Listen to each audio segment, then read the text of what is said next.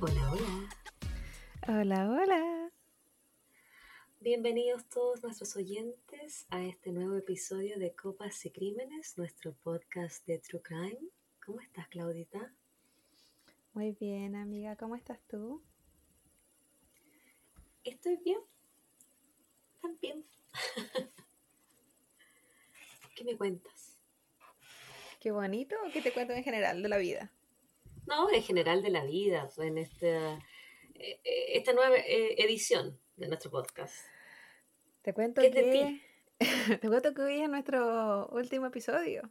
Eso, eso tengo ¿En para contarte. Sí, lo siento. eh, no te quería decir de esta manera y enfrente a la gente, pero la gente Esto que es como un somos de 10. agua fría. Es como un balde de agua fría esta noticia, Claudia. Yo que tengo 54 casos preparados para sí, esta primera temporada. no eres tú, soy yo. dando... No, di la verdad. No eres No eres tú. tú, Eres tú. eh, soy yo. Soy yo. No eres tú, pero sí. No. Pucha, yo sabía, es que tú, ¿sabes qué? Tú eras mi relación más larga. Que soy como la canción, soy demasiado bueno para las despedidas. No lo voy a decir en inglés porque para qué humillarme de nuevo, pero ¿De Sam Smith? sí, pa. Ah, I'm sí, too good sí. goodbyes. Y ya, y después de esto, ¿qué va a pasar? ¿Se terminó para siempre el podcast? Sí, siento que ya jugamos lo suficiente, que dimos lo que teníamos que Cumplimos un dar, ciclo. que eh, ya es suficiente. Ya te dejé con una patología eh, crónica en la mano. Eh, yo ya En tengo el una hígado. el hígado, problemas mentales asociados que probablemente eran previos, pero se exacerbaron. Entonces, suficiente. Muchas gracias a todos los que se unieron. Y ahora váyanse. Pucha. Yo que la estaba pasando chancho. Pues Bueno, será amiga, pues, eh, debut y despedida. que no la ha pasado. No, la Claudia está haciendo una pequeña broma de mal gusto. Esto no te queda acá. eh, nosotros No, vamos a parece que seguir. sigue. No parece que sigue. Que nadie la detenga. Que venga, que venga. Eh, este es el último capítulo, como bien decía la Claudia, de esta primera temporada de Copas y Crímenes. Y nosotras vamos a tomar un, un pequeño break de tres, cuatro semanas para poder eh, reinventarnos, crear nuevas estrategias de publicidad, nuevas formas de editar videos, aprender más de todo lo que es lo- el mundo audiovisual y de los podcasts. Una que otra y- cirugía. Sí, una que otra rinoplastía, liposección. Sí, que son unas pequeñas Y- Kardashians. Sí, nos vamos Al- a algo poner un- unos fillers para... Sí. Y, y la próxima vez eh, va a ser todo eh, filtros. Sería muy entretenido que este programa tuviera filtro en las caras. Sería muy entretenido que nosotros habláramos en la parte del principio, porque la parte seria sería una vergüenza, como, como, Sí, po, como falta de no podemos respeto. estar hablando Pero en la parte del principio sería muy, muy entretenido que tuviéramos esos filtros. Mi cara ya es como ese filtro de la boca gigante, pero, pero podría ser, im- imagínate, aún más grande. Esa gigante. sí. Esa boca inmensa, la oblina. La de la oblina. Sí. Qué antigua, weón. Esa. Se nos cayó el Déjame ID recoger el carnet. sobarme. Nickelodeon. Sí. Oye, ¿qué estás tomando hoy día? Esta noche de día lunes, mi Hoy, viernes. En nuestra despedida, eh, tengo un vino de mango dulce. Oye, que tú salís con cada vino de fruta que me gusta la fruta. Yo tengo dos requisitos. dulce. Bueno, tres requisitos. que sea dulce, que sea frutal y que sea barato. Yo no... O sea, que sea la- de muy mala calidad. A mí no me importa. Si la verdad, eh, dentro del veganismo, debería buscar qué viñas no filtran con eh, productos, eh, subproductos animales, porque la mayoría lo hace. Pero ¿Verdad? Yo pensé sí. que el vino, así como en sí, era vegano. No no, tenía ni idea el que- vino, ni el vino, ni el, ni el pisco, ni el ron. Depende mucho el, eh, la empresa, el cómo ¿Qué procesan. animales usan? Eh, se usa una cuestión de pescado en el proceso cuando los tienen en estos Barril. como barriles como lo del chavo. Oh, no tenía idea. Y también ah, se usa gelatina, hay procesos de filtración. Y en los procesos de filtración se Ah. usan subproductos animales. Pero... eh, Pero este podcast no es del veganismo, es del true crime, así que y da yo no soy perfecta. No soy perfecta y soy, y No pobre. Entonces, si es que no me va a auspiciar eh, nadie, eh, nadie en general, Y vamos a seguir siendo pobres por... mm, voy a beber cosas baratas. Total, si uno bebe un poquito, no pasa nada. Bueno, ya que me preguntaste, yo estoy tomando un Aperol, Aperol Spritz, para celebrar este último episodio con una champañita. A ti te Muy gusta la ópera. Es que es un, es un trago refrescante, dulcecito, como de verano, y yo aquí estoy terminando el verano. Por fin han bajado las temperaturas en esta maldita ciudad y hoy estábamos en 28 grados Celsius y llovía y llovía. Oh, Maravilloso. aquí no llovió, pero estaba más fresquito. Ya no, no hace la misma temperatura. Mm, estamos entrando al otoño. Sí, el invierno. Oh, pero es que allá no es terrible. Acá. No. Pero allá sí, yo decía, mi bu era por, por ti, Sí. por- de apoyo No, moral. Allá es, como, allá es como un otoño eterno. Sí, sí. Y acá, como el Polo Norte. Porque cae muy poca, muy, poca nieve acá. Será como mm, quizá una vez durante el invierno y no todos los años. No, y no solo por la nieve, por las temperaturas. También. Oye, em, Claudita, antes de que comencemos a lo que venimos, por supuesto, Oh, yo me gustaría mandar un par de saludos. Si, Sí, si es que no te molesta, ¿me lo permites? mm, no, la verdad sí me molesta, pero bueno, ya, ¿qué voy a hacer? Ale. Quiero mandar dos saluditos. eh, a, bueno, uno para Luis Gutiérrez Villegas, que nos hizo un logo en Instagram, eh, súper bonito. Muchas gracias, Luis. Estamos muy contentas de, de que nos hayas hecho un logo. eh, no, gratis también, obviamente, porque nosotras no ganamos nada, así que no tenemos cómo pagar. Pero sí, Y muchas gracias de por el. Y también quiero mandarle un saludo a Mabel Anabalón, una oyente de Chile que es la cuñada de mi amiga María Ignacia y que coincidentemente nos escucha y ellas no, no tenían idea que, que, la, que la Nacha me conocía a mí. Así que un saludo para ti que nos estás escuchando, muchas gracias. Y Sí. esos son mis saludos. Oh, yo quiero dar un agradecimiento.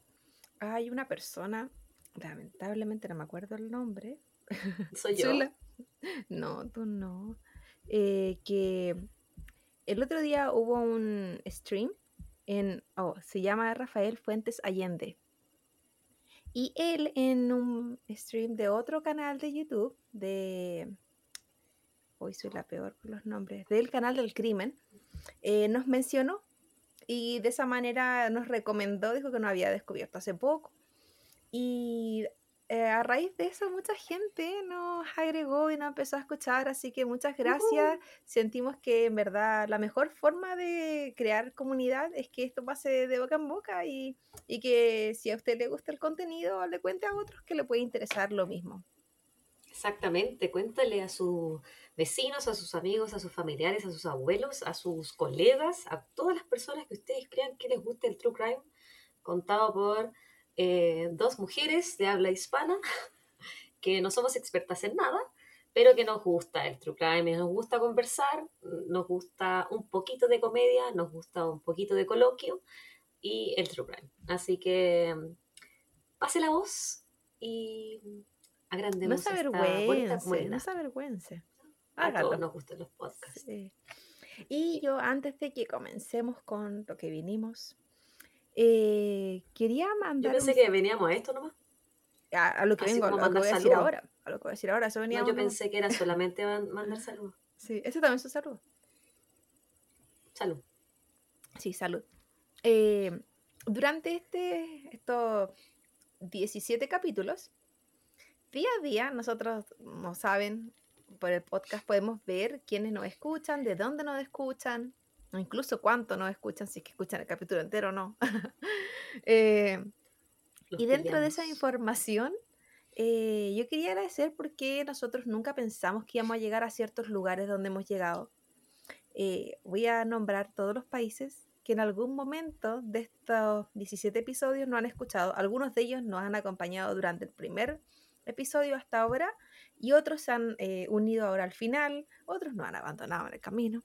Pero lo importante es que han sido parte del proceso.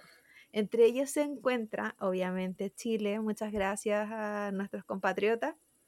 Eh, España. Chile mierda.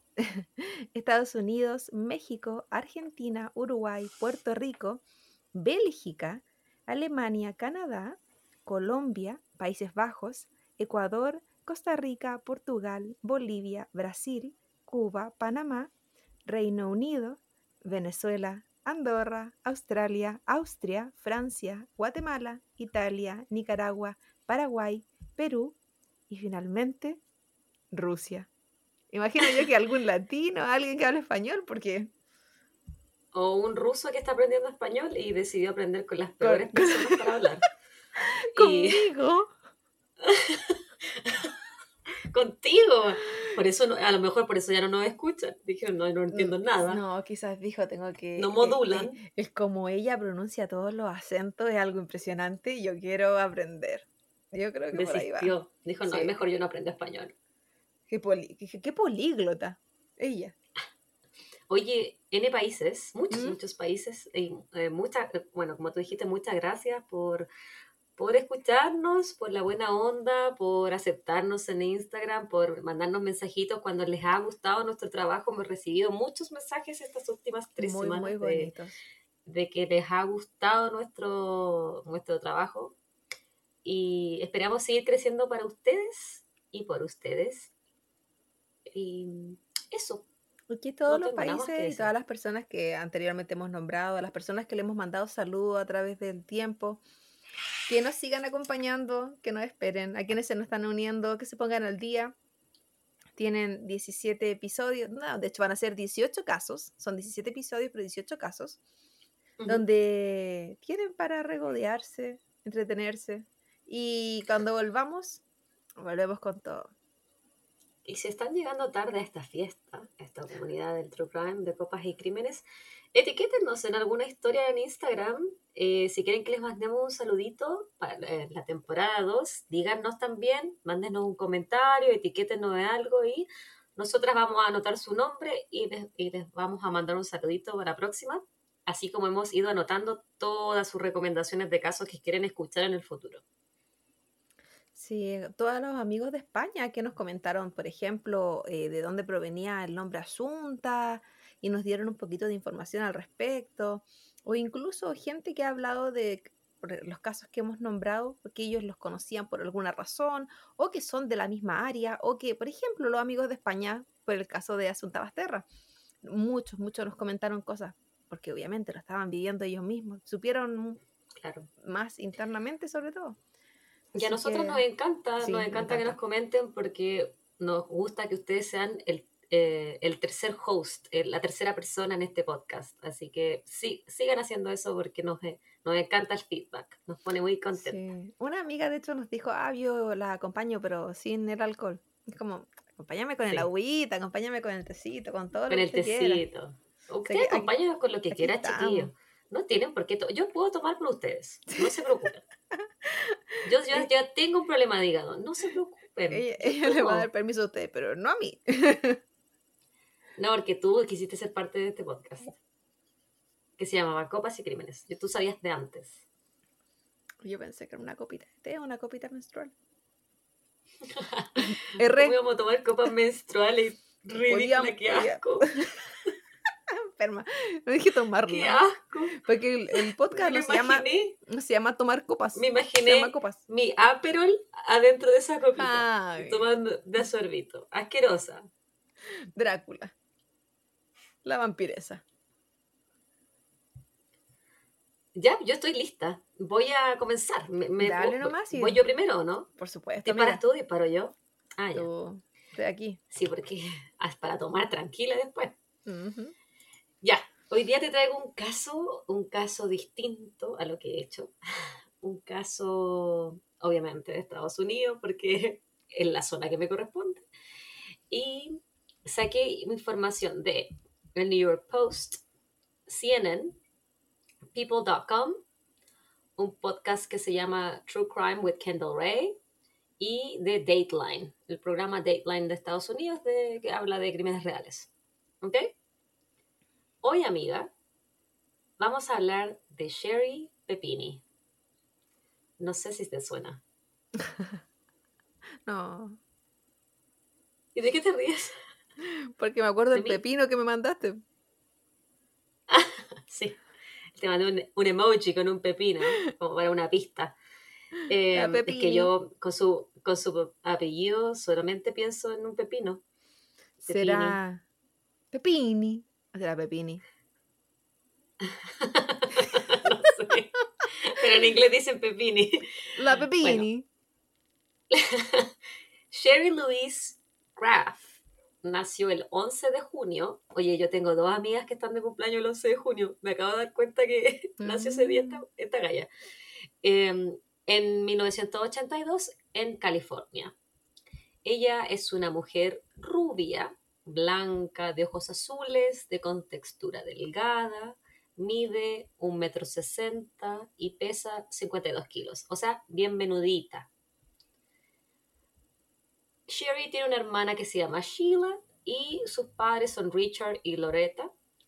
Él es un hombre conocido en la zona donde viven en California porque se dedica a los negocios y su madre Loretta cuidaba el hogar, era eh, ama y señora de la casa. ¿Ya? En el 2000, Sherry fue acusada a la policía por su padre porque ella vulgarizó la residencia de él. Tiempo más tarde, Vulgarizó, hermana- ¿Te refieres a? se metió a, a robar o eh, destruir bienes. No eran bien claros en lo que había hecho. Pero entró a- a- de mala forma a la casa de él. Su hermana, después, reportó a las mismas autoridades que Sherry había roto la puerta de su casa. En el 2003, su mamá también alerta a la policía de que su hija, Sherry, se estaba autoinfringiendo heridas. Tampoco son bien específicos qué tipo de heridas. Pero sin estos reportes, ninguno llega a significar eh, algún tipo de eh, internar a Sherry, ya sea en un hospital psiquiátrico o, tiempo en la cárcel. Como que ellos llaman a la policía, la policía habla con Sherry y eso queda como ahí, como que la tratan de, orientar en su vida. Eh, no, no se conoce mucho de la vida de Sherry, eh, su vida es más bien desconocida y estos son- lo único que, que se sabe es que son reportes policiales. Ella cuando crece eh, se casa por primera vez con David Dreyfus. Era un romance fugaz que termina en matrimonio porque él era parte de las Fuerzas Armadas de Estados Unidos y iba a ser desplegado del país al extranjero. Por lo tanto, ellos se casan, ya que tú sabes que en las Fuerzas Armadas tienen muy buen seguro médico. Y le encanta Y casarse. David y, y les también se, van de- se van a ir del país de- y se quieren casar siempre. Siempre. ¿Por qué Y si no le importan el feliz. no- y no le importa el feliz de los cuatro. Es una cuestión que no. Es como. Yo creo que es como No, para. es que es como que no hay engaños si están fuera del país. Yo creo que es para pensar que cuando van a volver van a tener un lugar seguro. Algo me espera. Puede ser. Sí. Sí, por ahí debe ser. Porque yo creo que ellos son bueno, tú tienes solos. experiencia en esa área. Así dicen. Cuando él se va del país, David, ella reconecta con Keith eh, Pepini. Él había sido su primer beso cuando eran niños. También fue su compañero de curso en la infancia. Ternuritos. Mientras... e- ¿Ah? Ternuritos. ternuritos. Ellos comienzan una relación mientras ella todavía está casada. Y cuando eh, su esposo vuelve, en el 2006 ellos se separan y casi ella de, de forma inmediata se va a vivir con Keith. En el 2009 se casan y tienen dos hijos, Tyler y Violet. Desde el nacimiento de, de, los niños, ella es mamá el 100% del tiempo y se gana el apodo de Supermom, una supermamá. Mm. Entonces, Sherry y Keith viven en Redding, California. Ella, antes de ser mamá, como te dije, trabajaba en ATT, una, una compañía de teléfonos, como ejecutiva de retail. Y él tiene un título de Administración en Justicia no tengo idea de lo que es eso, pero de la Universidad de Reading, y trabaja full time en un Best Buy.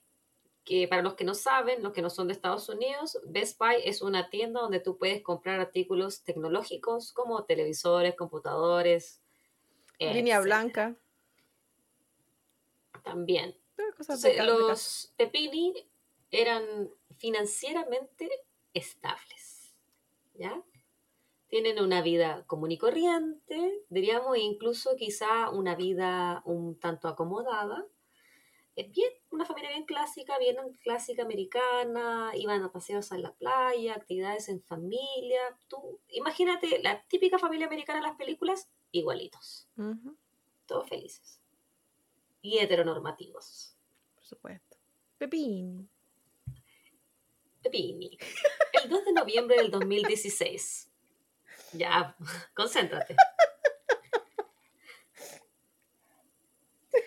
Este es el caso más... ¿De qué te ríes tú? ¿De qué te ríes? De desaprobación. Este es el caso más actual que te traigo esta temporada, Claudia. ¿Ya? Tú sabes que yo soy bien vintage. Sí.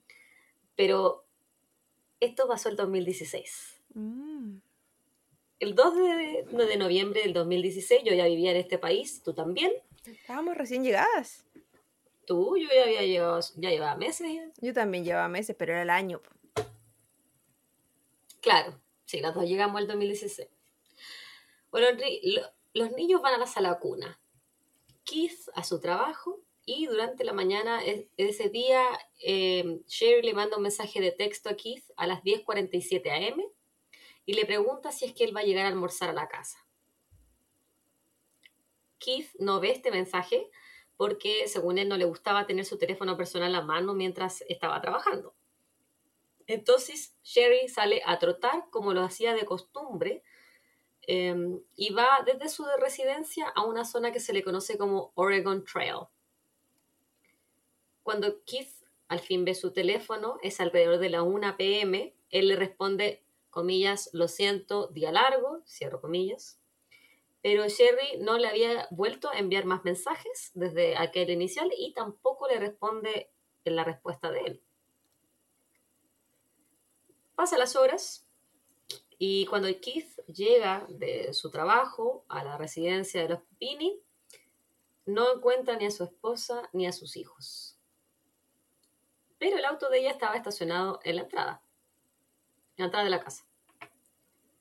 Entonces él piensa que a lo mejor ella salió a caminar con los niños y la espera. Pero pasan los minutos y no pasa nada, no llega nadie, él sigue estando solo y se comienza a preocupar. Entonces Keith llama al daycare, jardín, sala cuna, como le quieran llamar, y pregunta, guardería también, a qué hora Sherry había ido a buscar a sus hijos. Y le dicen que ella no los ha ido a buscar, los niños siguen ahí. Y él ahora se empieza a asustar cada vez más y utiliza la aplicación eh, Find My iPhone. ¿Ya? Y Estamos en una época más tecnológica ya. No Exactamente. Creo que este es como uno de, los pocos, uno de los pocos casos que yo he hecho que sí tienen celulares. ¿Verdad? Entonces dice, a lo mejor ella salió a trotar porque es una actividad nueva que integró a su vida. Ella estaba eh, entrenando para una carrera eh, que se iba a hacer el Día de Acción de Gracias. Ahora estamos en... no, no, especificaban si era una maratón, solamente una carrera. Así que puede haber sido esa de como 5 mm, kilómetros, Y gracias a la aplicación Find My iPhone, en- encuentra en el camino donde se supone que ya había salido a trotar, botado en el suelo, el, el teléfono celular y Mm. los audífonos de Sherry, que envueltos en los audífonos había pelo rubio, enredado. ¿Ella era rubia? Sí, ya te lo, te lo dije al principio. Sí, pero han pasado unos minutos. Entonces él dice, algo le pasó a mi esposa.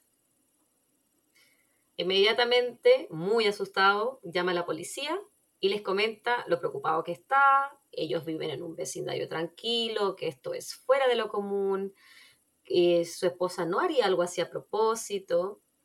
Por mientras que él está hablando con la policía, la mamá de Keith va por los niños a, a la guardería y llega la policía a la casa de los Pepini, él habla con los detectives, les dice yo no sé dónde está mi esposa, se supone que iba a salir a trotar, solamente encontré su celular y él se dirige con los detectives al camino donde encuentra el celular porque él no se lo lleva, lo deja ahí. Y inteligente claro, igual. sí, obviamente, porque uno tiene que mm, manipular eh, eh, posible evidencia, ¿cierto? Sí, Entonces, déjame un segundito. sí, bebé. Hay que resguardar el área donde se haya, ah, donde haya pasado algo. Eh, Toda, Exactamente. toda evidencia. Conservar la, eh, la zona. Sí. la preocupación y la urgencia de la policía local, federal, incluso de la prensa, es prácticamente inmediata en este caso. Lo que me hace preguntar a mí, ¿es porque Sherry es una mujer rubia y blanca? ¿Porque es de una buena familia? ¿O simplemente porque la policía de la ciudad es efectiva en su labor? Pueden ser todas las anteriores, pero yo creo que también la primera. Lo de la, Yo, yo creo, y la, mezcla al blanca, lo- buena familia, porque sabemos que no solo por ser blanco le respetaba acá, son bien eh, clasistas con la gente blanca que no tiene... Sí, pero, pero también hay que considerar que las, las mujeres o las personas extraviadas de raza blanca hacen mucho más ruido en los medios de comunicación que lo que hace una persona latina o negra o eh, nativos. Yo creo que sie- como por siempre y ejemplo el cuando caso de esa- la Gaby Petito. Siempre y cuando esa persona blanca venga de una familia buena. Hay una terminología que... Siempre y cuando esa persona blanca no sea eh, trabajadora sexual. También. También. Hay una terminología tú dijiste, que... una familia buena Hay una terminología que se dice acá mucho que a nosotras nos carga, no nos gusta. Que ellos eh, es una manera de mencionar eh, a gente que por lo general tiene menos recursos y, y, eh, no sé, los consideran como de clase más baja y son de piel blanca, se les llama white trash, como si fueran la basura blanca. Eh, mucha gente de repente fue- fuera de Estados Unidos solamente ve que hay un tema de discriminación de repente es, contra ciertas minorías o incluso los afroamericanos que no son minoría, eh, pero no, también son contra ellos mismos. Eh, eh, es bien clasista la sociedad acá. Sí, sí. Es, es claro, en general sí. Aparte de Pero yo no sé qué son tanto es más. Pero será tanto más que en Chile, porque Chile también es súper clasista y racista. Yo creo que Chile es. Yo creo que andan por el- ahí. eh, Chile es el mini-me, y con esto me refiero a como el de la película. Continúo con esta, Dale nomás, dale. este caso. Bueno, según su familia, Sherry Pepini era una, como te había dicho antes, una super mamá que jamás, jamás abandonaría a sus hijos. Una esposa dedicada también. Esto también puede ser lo que hace que la historia sea tan atractiva y se vuelve viral rápidamente. Al estilo Girl Next Door, eh, eso lo hacía muy llamativa la historia. O sea, era como, eh, puede ser como tu, cualquier vecino. Amiga, eh, obviamente, ¿quién es el primer sospechoso? El marido. El marido. Ya, no me estabas poniendo atención. Obvio, siempre, hay que mirar a la pareja primero. Siempre. Él coopera completamente con la policía en todo momento y se somete de forma voluntaria a un polígrafo, el cual pasa sin problemas. bien diferente a Scott Peterson. ¿Te acuerdas de ese primer episodio hace tantas semanas Sí. atrás? Diferente, pero total. Nuestro primer Keith- episodio. Exactamente, el primer episodio de esta temporada. Keith le daba entrevistas a la prensa de forma constante. Siempre estaba enfrente de la prensa, en la pantalla, en todas partes. A diferencia también de Scott Peterson. Y esto no le gusta mucho a la policía porque dicen que él puede intervenir de cierta forma con la investigación. Sin embargo, él no se detiene y mantiene el caso activo en la televisión y redes sociales llegaron a ofrecer 50 mil dólares como recompensa por la vuelta de Sherry gracias a una donación anónima. Y también recaudaron miles de dólares gracias a una cuenta que hicieron en GoFundMe. Aquí es bien conocido el GoFundMe cuando alguien quiere re- eh, recaudar dinero por alguna causa, hacen un GoFundMe que es de forma gratuita y la gente les puede donar. Es la versión estadounidense de el bingo, la rifa, pero sin premio. Claro, la no gente dona. premio. Sí, la gente Sí. dona. Pero es como la gente recauda dinero. Entonces los Pepini contratan a un detective privado para ayudarlos en la búsqueda. Porque Keith pensaba que la policía no estaba haciendo lo suficiente para encontrar a Sherry. Que suele pasar. Y durante todo este tiempo, la comunidad de Reading está asustada. Las mujeres no quieren salir solas a la calle. Más si es que lo había, había mencionado que era un, un barrio tranquilo y Sí. si algo así sucede, es que como si le sucede a la vecina, ¿por qué no me va a suceder a mí? Exactamente. Por eso tenía ese factor de la girl next door, porque le puede pasar a cualquiera. Sí, y, tiende a suceder. Yo recuerdo que en el caso de, eh, del uruguayo, que era un vecino cualquiera, y también lo mismo, un barrio tranquilo, un barrio de gente de dinero y bla, bla, bla. eh, no que las, las mujeres estaban no saliendo solas porque tenían mucho miedo y las papás o los, las parejas las acompañaban a todas partes. Porque si le pasó a la vecina, que era una como yo, ¿por qué no me iba a pasar a mí? Yo Entonces, tampoco saldría sola, yo creo. qué miedo. Porque no hay que arriesgarse. Yo recuerdo cuando estaba el psicópata de Placilla, yo tenía mucho miedo. Oh, verdad. ¿Algún día vas a hacer ese caso? Si alguien estaba tan Probablemente. cerca de tu casa. Sí, puede ser, mismo sector. Bueno, aquí en este momento es cuando otro caso de secuestro en esta misma comunidad resurge. Era el caso de Tara Smith, quien desapareció en agosto del 98, imagínate, mucho tiempo Hartos atrás. años antes, sí. Ella desapareció mientras trotaba por el mismo camino donde Sherry se suponía había ido, había sido vista por última vez. Había ido a correr al Oregon Trail, como te dije yo. Tara también. En ese entonces, en el 98, Tara tenía 16 añitos de vida Una y, niña. coincidentemente, iba al mismo colegio que Sherry. Ah, Ella había estado... sector. en- Sí, eran del mismo sector. Eran de la misma ciudad. sí. Y creo que no, no es una ciudad muy grande, creo. Aquí la gente suele ir a los mismos colegios cuando son del mismo sector. Exactamente, por el código postal Sí. y por el, el distrito. Entonces ella había estado involucrada, Tara, había estado involucrada románticamente con su instructor de artes marciales, quien era 13 años mayor y que había estado preso por violación. O sea, 13 años mayor, ella era, tenía 16, era un pedófilo. Exactamente, él tenía 29, ¿cierto? Pedófilo. Pero este caso nunca tuvo ninguna pista ni culpables. Él tenía una coartada perfecta, no tenía ninguna prueba en su contra y ella nunca apareció. Entonces, ¿habrá sido una coincidencia que 18 años después Sherry desapareciera? ¿La compañera de colegio de Tara desapareciera de la misma manera? ¿O este es un, secuestrador en serie que tiene unas pausas tremendas? No, podría ser casos completamente aparte, pero eh, es súper importante que las policías igual busquen coincidencias. Porque hay, ta- hay tanto serial suelto. Muchos cereales. Los Kellogg, los cornflakes. Yo dije, ¿quiénes son ellos? Lo, la azucarita, chocapic. Los tricks. El 22 de noviembre estamos cercanos a, o quizá es eh, probablemente lo más probable, es la, la, misma semana de Thanksgiving, del Día de Acción de Gracia. Ese día, Keith había organizado soltar globos como ceremonia para recordar a Sherry. La, típica que hacen, que se juntan en un grupo, sueltan por un globo al aire, que contamina demasiado, y es como en honor a, como para que siga su nombre en la palestra.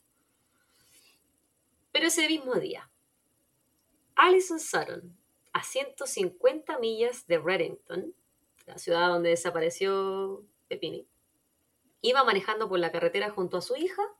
Eran pasadas las 4 de la mañana y mientras ella está conduciendo ve una mujer sucia, delgada y amarrada con una cadena, tratando desesperadamente de hacerle señas a su auto.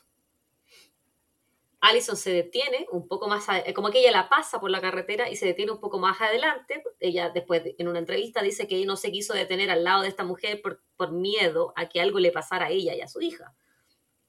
O sea, está una mujer parece como media desquiciada en la carretera, son las 4 de la mañana, yo voy con mi hija y me está haciendo señas. Bueno, ella para un adelante. Uno tiende a confiar un poco más en las mujeres, es cierto, pero a la misma vez... Y pueden acorde nada. Exactamente a mí siempre me da mucho miedo eso. Y siempre me da mucha pena porque siento que se sembró esa desconfianza en la sociedad y que me, daría, me costaría incluso pararle a un niño y diferenciar mm. eh, el que poder, poder estar ayudando a alguien de verdad o ser víctima de es, tan difícil. A mí me da pena. Yo desconfío de todos, menos de los niños, pero ahora que pusiste los niños como eh, encima de la mesa, voy a empezar a desconfiar de los niños también. Piensa que en situación de guerra son los niños los que ponían de carnada para que pararan mm. los, estos tanques. Los tanques. Es verdad, terrible. es terrible. Bueno, ella para y llama al 911. Luego de esto, Alison sigue adelante su camino y llega la policía. La mujer en la calle era nada más ni nada menos que Sherry Pepini. Está quien aparte de estar amarrada con una cadena en sus brazos, cuello y tronco, está cubierta en moretones. La llevan al hospital para constatar lesiones y ella coopera completamente con la policía, aunque no es capaz de dar mucha información con respecto a lo que lo había pasado, lo que es muy común. Las víctimas de trauma no van a hablar a, a primera, ¿cierto? Eh, eh, muchas veces el cerebro actúa como un, agente que bloquea recuerdos para que la persona no se siga, no siga sufriendo, entre comillas. Es un, es un elemento protector. Es, exactamente. Entre las lesiones que tenía Sherry se encontraban moretones en diversos estadios de recuperación y colores. Su nariz estaba fracturada tenía heridas que le cortaban la piel en las partes donde ella había estado amarrada con esta cadena. Sherry, que nunca había sido una mujer de gran envergadura, como yo te dije al principio, ella pesaba 52 kilos, un, metro 60, delgadita. Ella había perdido el 15% de su eh, peso corporal. O sea, comiendo no estaba. Además de esto, ella describió que se había lastimado el pie al escaparse, pero cuando le hicieron exámenes no tenía ninguna fractura en esa zona. También su larga cabellera rubia había sido cortada y en su hombro derecho ella tenía una marca de quemadura al estilo ganado que era inelegible y estaba con una costra encima, por lo que la policía pensó que esta marca se le había realizado a Sherry al comienzo de su abducción. ¿Viste cuando queman a las vacas con, con esos fierros? Así mismito estaba ella quemada. marcando. La estaban marcando. Y, y esa es como marca de quemadura. ¡Qué terrible! En las ropas de Sherry había dos muestras de ADN, una de un hombre y otra de una mujer, y a pesar de que Sherry había cooperado inicialmente con la policía, una vez en el hospital dejó de hacerlo. Ella dijo que tenía mucho miedo, ya que durante su cautiverio se le había informado que la policía había estado involucrada en su secuestro y que su comprador, entre comillas, era un policía. Por lo tanto, ella no quería seguir cooperando. Que tal, tal, tal es el punto de trauma que a quién, a quién le crees, aparte que la policía ni aquí ni en ninguna parte muy confiable, ¿para qué vamos a mentir? Así como que si a mí me dicen si eh, un policía es parte de esto, y yo creo. Yo le creo, sí, igual. Em, bueno, Cherry, Sherry, perdón, no Cherry, Sherry describió que mientras ella estaba trotando, una van se paró a su lado y dos mujeres hispanas, con la cara cubierta con una bandana de la nariz hacia abajo, o sea, estaban cubiertas, se le veían solamente los ojos, le secuestra, la secuestran mientras la apuntan con una pistola. Le cubren la cara y se la llevan a un lugar desconocido, que ella describe como una celda. Le daban muy poca comida, a veces solamente una manzana durante el día, la torturaban y que además ponían, abro comillas, música mexicana molesta. Cierro comillas. Creo que me acuerdo de este caso. ¿Te acordaste? ¡Ay, qué fome! Yo que te quería sorprender. Pero dale si no me acuerdo los detalles.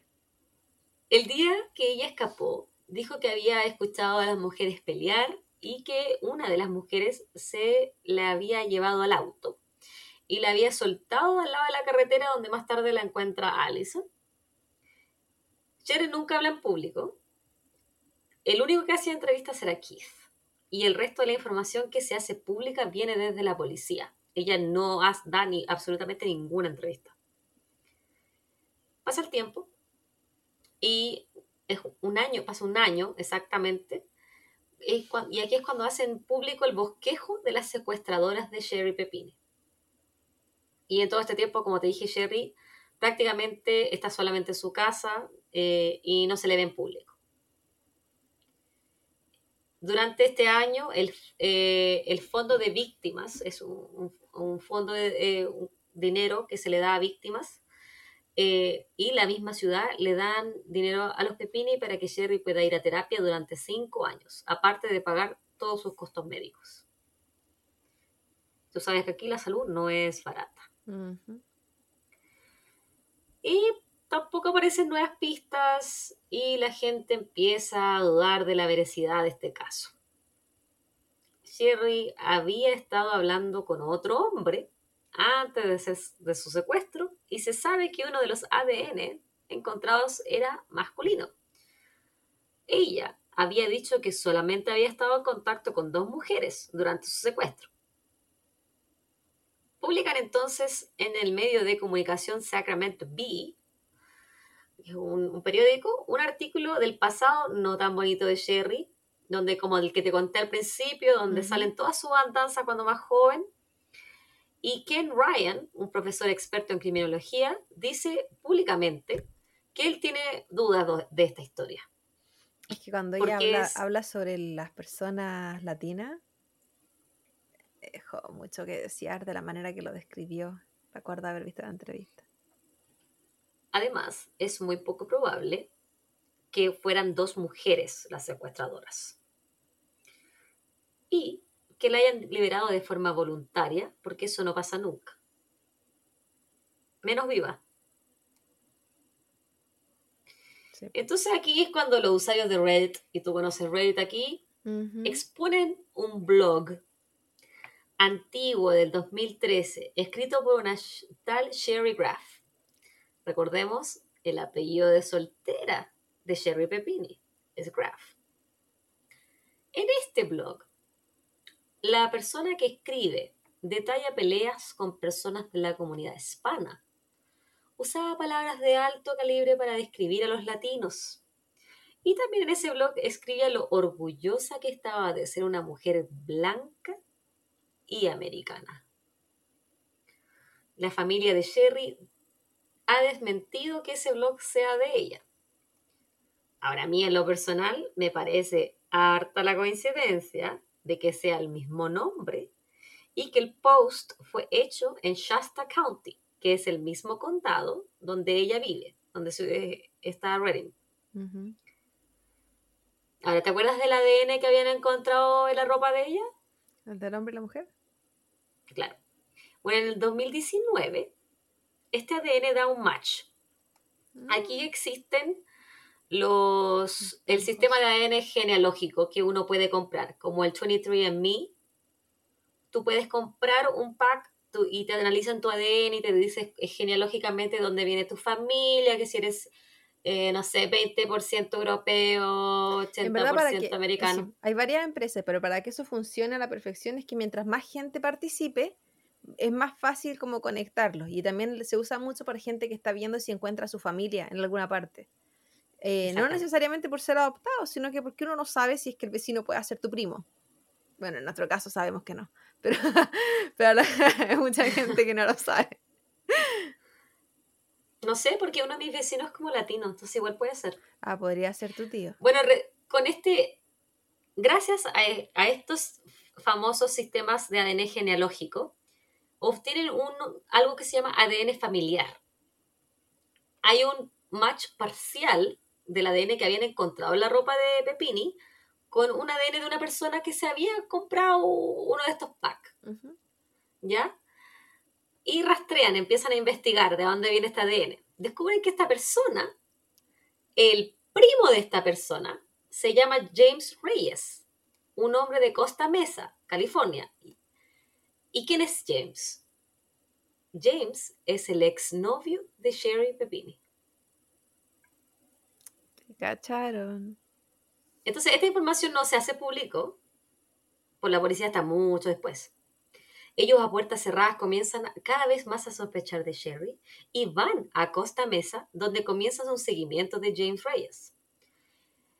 Llegan hasta donde él vive y le revisan el tacho de la basura, sacan una botella, la cual analizan el ADN y coincide 100% con la que habían encontrado en la ropa de Sherry Pepini.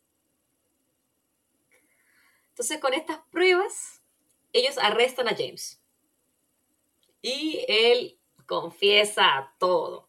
Dice, no, no, no te fue- que apretarlo mucho.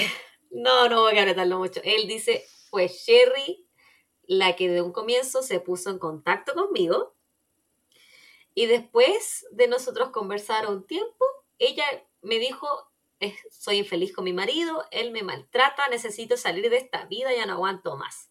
Entonces él accede a ayudarla, como buen samaritano que es, y empiezan a comunicarse por medio de teléfonos desechables. Esto no existe, yo no sé si existirá en otro país, pero al menos en Chile no existen los teléfonos desechables que uno compra para su uso y cuando se termina se, se botan a la basura, no sirven más, no son rastreables. Son sin eh, como memoria interna ni nada de esas cosas. Aquí Claro, nunca he no- encontrado, no yo siempre lo he visto, sí, no tienen eh, chip, no tienen nada. Yo... Los venden en el Walmart, ¿o ¿no? No, los del Walmart son prepagos. Yo no sé dónde venden los desechables, siempre me lo he preguntado, porque las películas Sé que los salía- 7-Eleven los vendían. Se supone que sí, yo he buscado en las estaciones de en las bencineras y nunca he visto. Siempre que entro a una, las pocas veces que entro, porque para qué si he hecho la benzina afuera, pero he mirado. Si, si tienen que entrar en alguna parte, si están todas las películas, quizás Sí, yo Ah, ahora. también siempre he querido sí. tener uno. No, yo no, no voy a gastar. Pero siempre no, me ha yo sí. llamado la atención. Sí, como llamar, sí, ya, y se acabó. Y se ese Para los, que celular. para los que nos están escuchando que viven en Estados Unidos, díganos dónde podemos comprar un teléfono desechable, por favor, es mi sueño. Quizás en Amazon. Ya, pero es que ahí van a cachar que lo compraste, pues sí tiene que ser un lugar que tú puedas pagar en efectivo. Es verdad.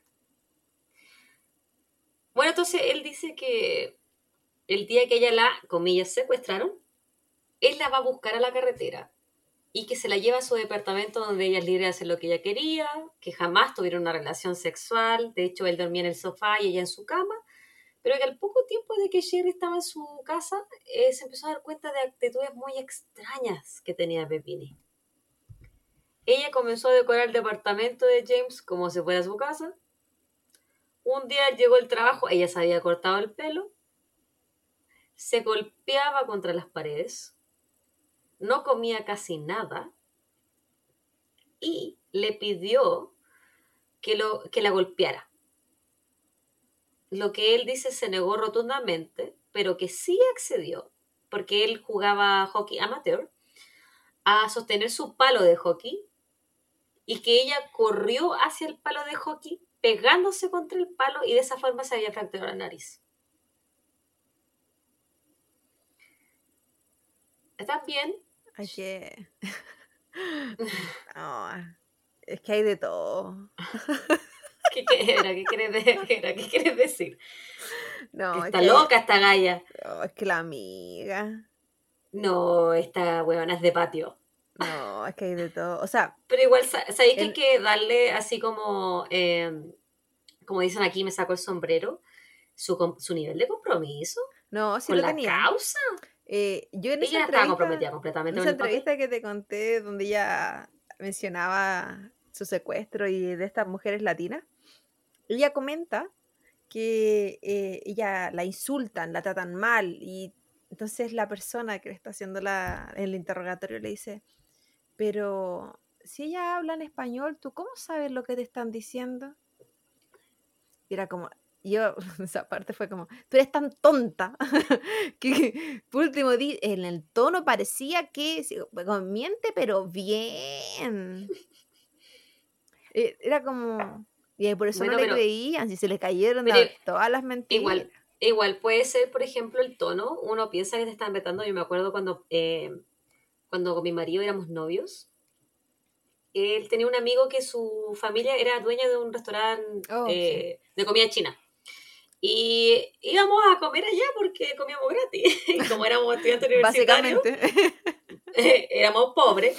Entonces me acuerdo que una vez fuimos y él me había invitado, era como una cita. Entonces cumplíamos como meses, qué sé yo. Y ya fuimos a comer y pasó el abuelo del amigo de, de Esteban. Y le dijo al amigo de Esteban, que estaba por ahí rondeando, como que le habló súper así como... "Ah". Le hablaba en chino, obviamente. Y yo, nosotros no entendimos ni una wea. Pero como que después el Esteban le dijo, oye, su abuelo se enojó. Así. Y, y el amigo dijo, no, si estaba ofreciendo bebida, que tomar. comiera más". Entonces, en realidad, nosotros pensamos que su lenguaje paraverbal había sido eh, agresivo, pero el caballero nos estaba ofreciendo bebestibles. Sí, yo creo Sí, que con, eh, con las culturas, la- entre las occidentales y las orientales, hay, hay una diferencia igual importante en el lenguaje no verbal, versus nosotros como occidentales, aunque tengamos una diferencia de lenguaje, somos un poco más similares. Ahora, en general, los latinos sí hablamos más golpeados, eh, en comparación con ellos, cuando estamos hablando en español. Nuestro tono se escucha muy distinto a como ellos lo escuchan.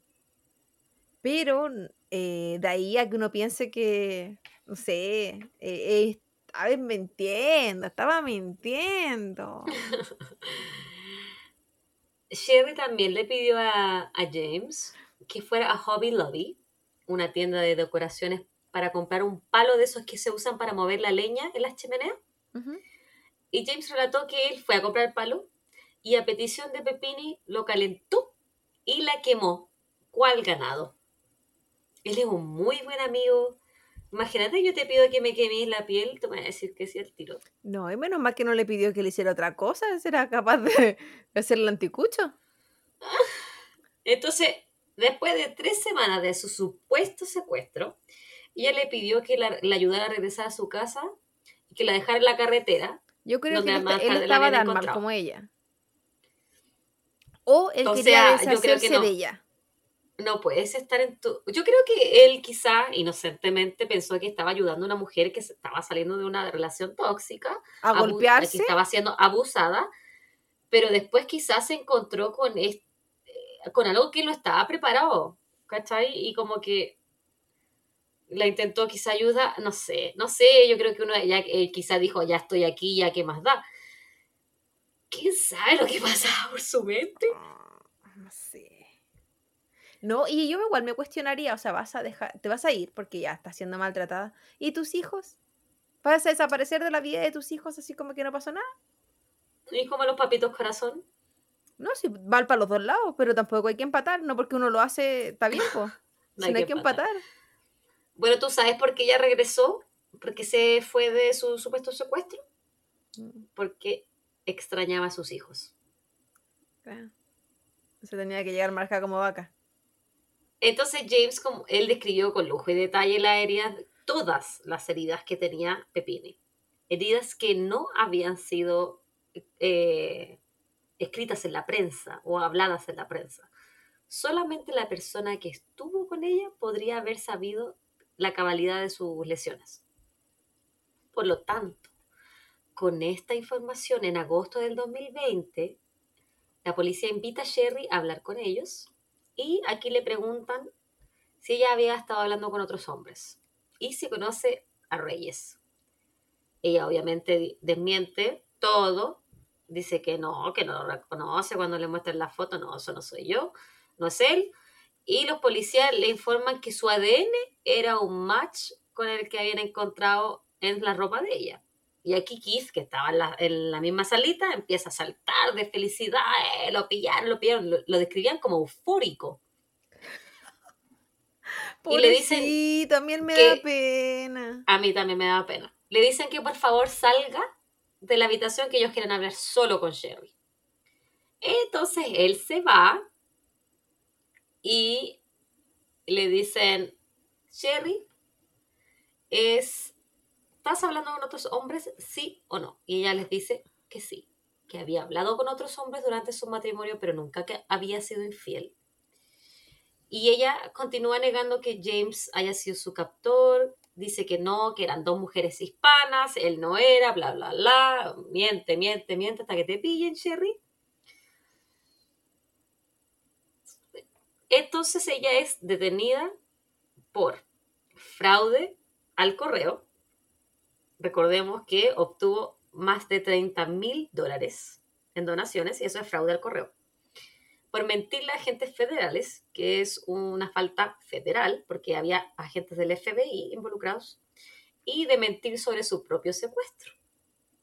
Entonces la gente la comienza a odiar. movilizó la policía, movilizó más, independiente de jugar con el dinero de la gente, movilizó algo que tú estás pagando con tus impuestos todo el año. Sí, y la odian porque se sienten usados por ella. Emocionalmente. le habían donado dinero, dinero que había que es destinado a un fondo de víctimas de crímenes. No, y además o sea, víctimas de verdad. El hecho de yo creo que también lo veían como ella está jugando con su familia, eh, está jugando con su marido, su hijo. Entonces, es una villana. imagínate, imagínate que se pierda, que se secuestren a tu pareja. No, y, era mentira. Y, se da a entender que cada vez que hay un secuestro, o sea, nadie quiere pensar que es lo peor, pero es lo primero que se piensa. Así como, ya, no lo vi nunca más. ¿Cachai? Me, me quedé viudo con las niñas. Me culparon. Porque obvio soy el primer sospechoso. Y es porque me andaban cagando sea, rencor es lo mínimo. Lo que, lo que hemos hablado en otros capítulos, en otros episodios, cuando alguien eh, se extravía, como por ejemplo Rachel Mellon, se cree que se van nomás, que, que, huyen, y no se les da la importancia a ese caso donde realmente fueron secuestrados o extraviados o, o, la mataron, no sabemos. Y a esta Gaia, que se dedican absolutamente todos los recursos para ella, era mentira, weón. Sí. Porque obvio, lo tomaron como, a diferencia de otras personas, que puede haber sido la adolescente rebelde, eh, la chiquilla que quería vivir su vida. Ella era como una madre de familia, en una familia no, Una super mamá. Entonces. Que no abandonaría a sus hijos. Esta weona dan ganas de pegarle un pape. Pero ella andaba buscando el bueno. Bueno, en la actualidad, y esto lo saqué de abril del 2022, es lo último que obtuve de información. Sherry Pepini se declara culpable de mm. todos los cargos que se le imputan. Hizo un trato con las autoridades y debe pagar más de 300 mil dólares, además de pedir disculpas públicas por su falso secuestro. ¿Se divorció? Amiga, un momento. Su abogado dio a conocer una declaración hecha por Pepine que dice lo siguiente, abro comillas. Estoy profundamente avergonzada por lo que he hecho y por el daño causado a mi familia, amigos y a toda la gente buena que sin necesitarlo sufrieron a causa de mi historia. Trabajaré por el resto de mi vida por compensar el daño que causé. Cáchala. Qué fácil. En Como, abril de este año. Ella no tiene que trabajar para arreglar y compensar y ninguna cuestión del daño de otra gente. Trabaje en ella misma y mejorese la cabeza. La amiga necesita terapia, Amiga, pero de la terapia. importante, importante terapia. Ella necesita una lobotomía. en, Sí. en abril de este año, Kit Papini pidió el divorcio y la custodia completa de sus hijos. ¿No era Pepini? Pepini. Siempre fue. Pepini. No, porque Pepino, dijiste, pap- dijiste. dijiste Papini. No, siempre he dicho Pepini. Y ahora pasó de papita, dejó de ser un pepino. Papita. Eh, Bueno, el Keith pidió el divorcio y la custodia completa. Y. Sherry, que hasta el día de hoy no ha sido sentenciada, arriesga hasta 25 años de cárcel por todas sus mentiras. Y ese ha sido mi caso de final de esta temporada, una surprise. Y esta mi copa. Y ahora Fue como un oso, no pasó nada, solo estaba loca, andaba de parranda. De- oye, pero que ¿cómo se le ocurre? No, alto, al- alta necesidad de psicólogo, alta necesidad de terapia, de Sí. hacerse ver, de revisar sus valores. De repente yo siento, no estoy haciendo ninguna métrica religiosa, pero la moralidad de repente está tan... los principios, los valores. y no quiero sonar conservadora, pero es algo muy importante. Sonaste muy conservadora. Sí, no, pero- me acuerdo que leí una entrevista de un ex de ella, que no era el que estaba involucrado, que decía que ella le gustaba inventar cosas y manipular Sí, situaciones. Me sorprende, no me sorprende. Esta semana justo había estado leyendo sobre ética de, de laboratorio, nada que ver la cuestión. ¿Ética de hablaban- secuestros? No, de laboratorio, de cómo se hacen los controles de calidad y qué sé yo. La cosa es que se hablaba mucho de los valores, los principios y cosas así. Y uno dice, oh, ¿cómo aplicar moralidad a, a la ética del trabajo? Y finalmente, la moralidad de repente la vemos como algo muy conservador y no, se aplica en la vida. No tiene que ver con una religión, no tiene que ver, tiene que ver con un estilo de vida, tiene que ver con principios. Por ejemplo, nosotros siempre hablamos mucho de la lealtad, no, en este caso, en la vida. Esos son principios, por ejemplo. Y no tiene que ver con ser o no ser conservador. Pero eh, es importante tener principios en la vida. ¿Qué le pasa a esa mujer? Yo, Yo tengo muchos principios, pero cero moralidad. siento que era una persona bien moral. ¿Yo? Sí. Te voy a mandar Ay, no sé. definiciones de moralidad. No, yo siento que era una Después sí, persona bien. Si eres una persona bien moral, eres eh, abierta de mente, liberal. en much- Es que ser liberal no es lo contrario a ser moral. Claro. Eso de no, no es lo repente se mismo ser amoral. Es muy Sí, distinto. no, tiene, tiene razón. Sí, Yo soy perfecta, chiquillos. Los que nos están escuchando, yo soy como la amiga que todos. yo soy la amiga que todos quieren querer. Eh, salud por eso. Soy Muy buen perfecta. caso, amiga. Me acordé, me acordaba de este caso. Si alguien quiere saber más de ese caso, lo invito a buscar en YouTube el interrogatorio de esa mujer. Para que se den cuenta lo mentita que es. Una mentita, mentita. Y lo, lo peor Mentira, Yo- mentira. yo que me encanta elegir mentiroso en mi vida, eh, yo, a mí me cuesta darme cuenta. Yo creo, yo le creo a la gente. Y a ella yo no le creí. Y eso significa que lo estaba haciendo muy mal. Muy mal. Qué buena. Sí. Sabes que yo soy súper buena para cachar cuando me, cuando, para darme cuenta cuando me están mintiendo por, por los pacientes. Pues son Ah. mentirosos. Son mentiras. Y yo me doy yo ahora me doy cuenta. Yo digo, este weón me está mintiendo. Finge. Y por eso. No, yo, a mí me cuesta mucho eh, darme A mí me gustó bueno, mucho este caso. Yo, yo, me, yo me enteré de este caso no por las noticias, porque tú sabes que yo no veo, tele- no veo televisión, no veo noticias, veo puras series documentales.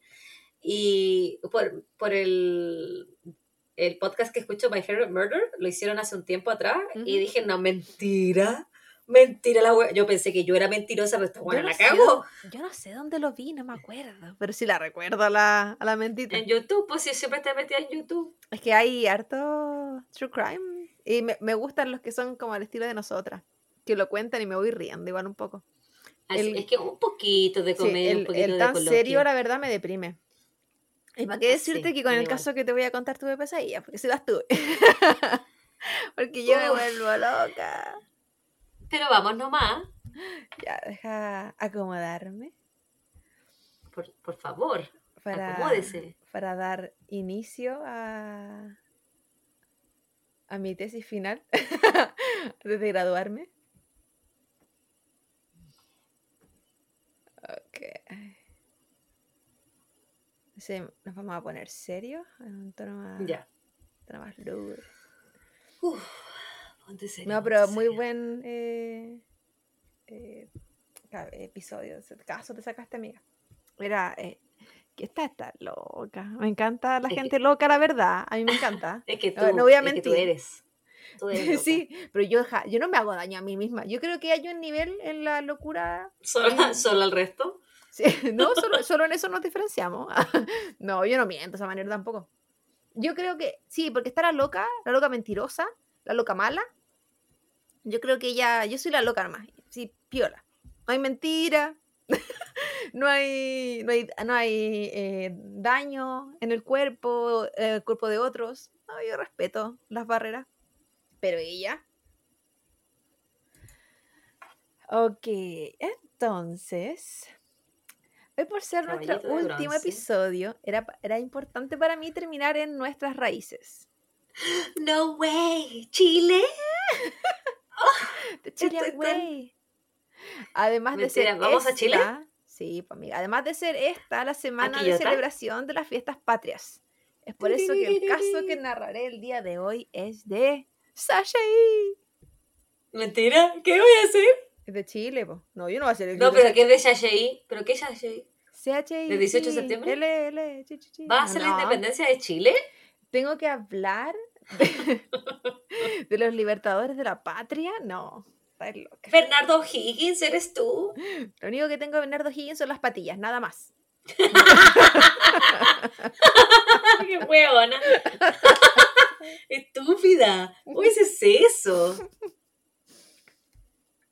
Es que para, ¿cómo se llama? Bajarle un poco la intensidad, la sensualidad que a veces tengo en este podcast. Es que estaba mostrando el hombro todo el rato, entonces, para bajarle.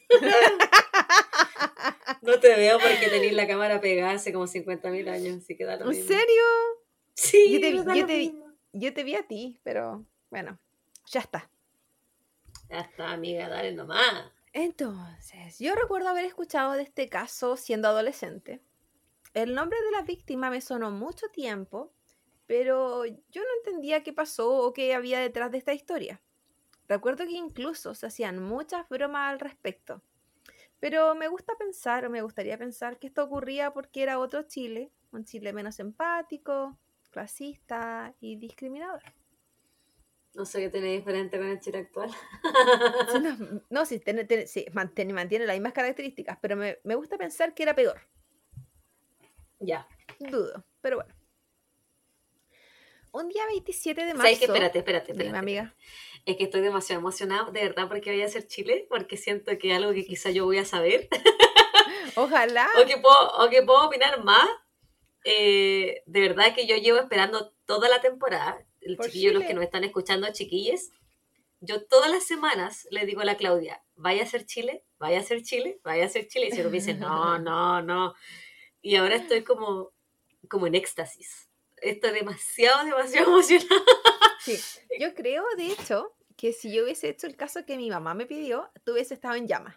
Pero no lo dejé, lo, lo dejé para la primera temporada, o sea, para la segunda, para el inicio de la segunda. Estoy Pero- "Ay, ya no aguanto más, dale, dale, ¿no? Spoiler alert. Avisé que viene Chile la segunda de nuevo.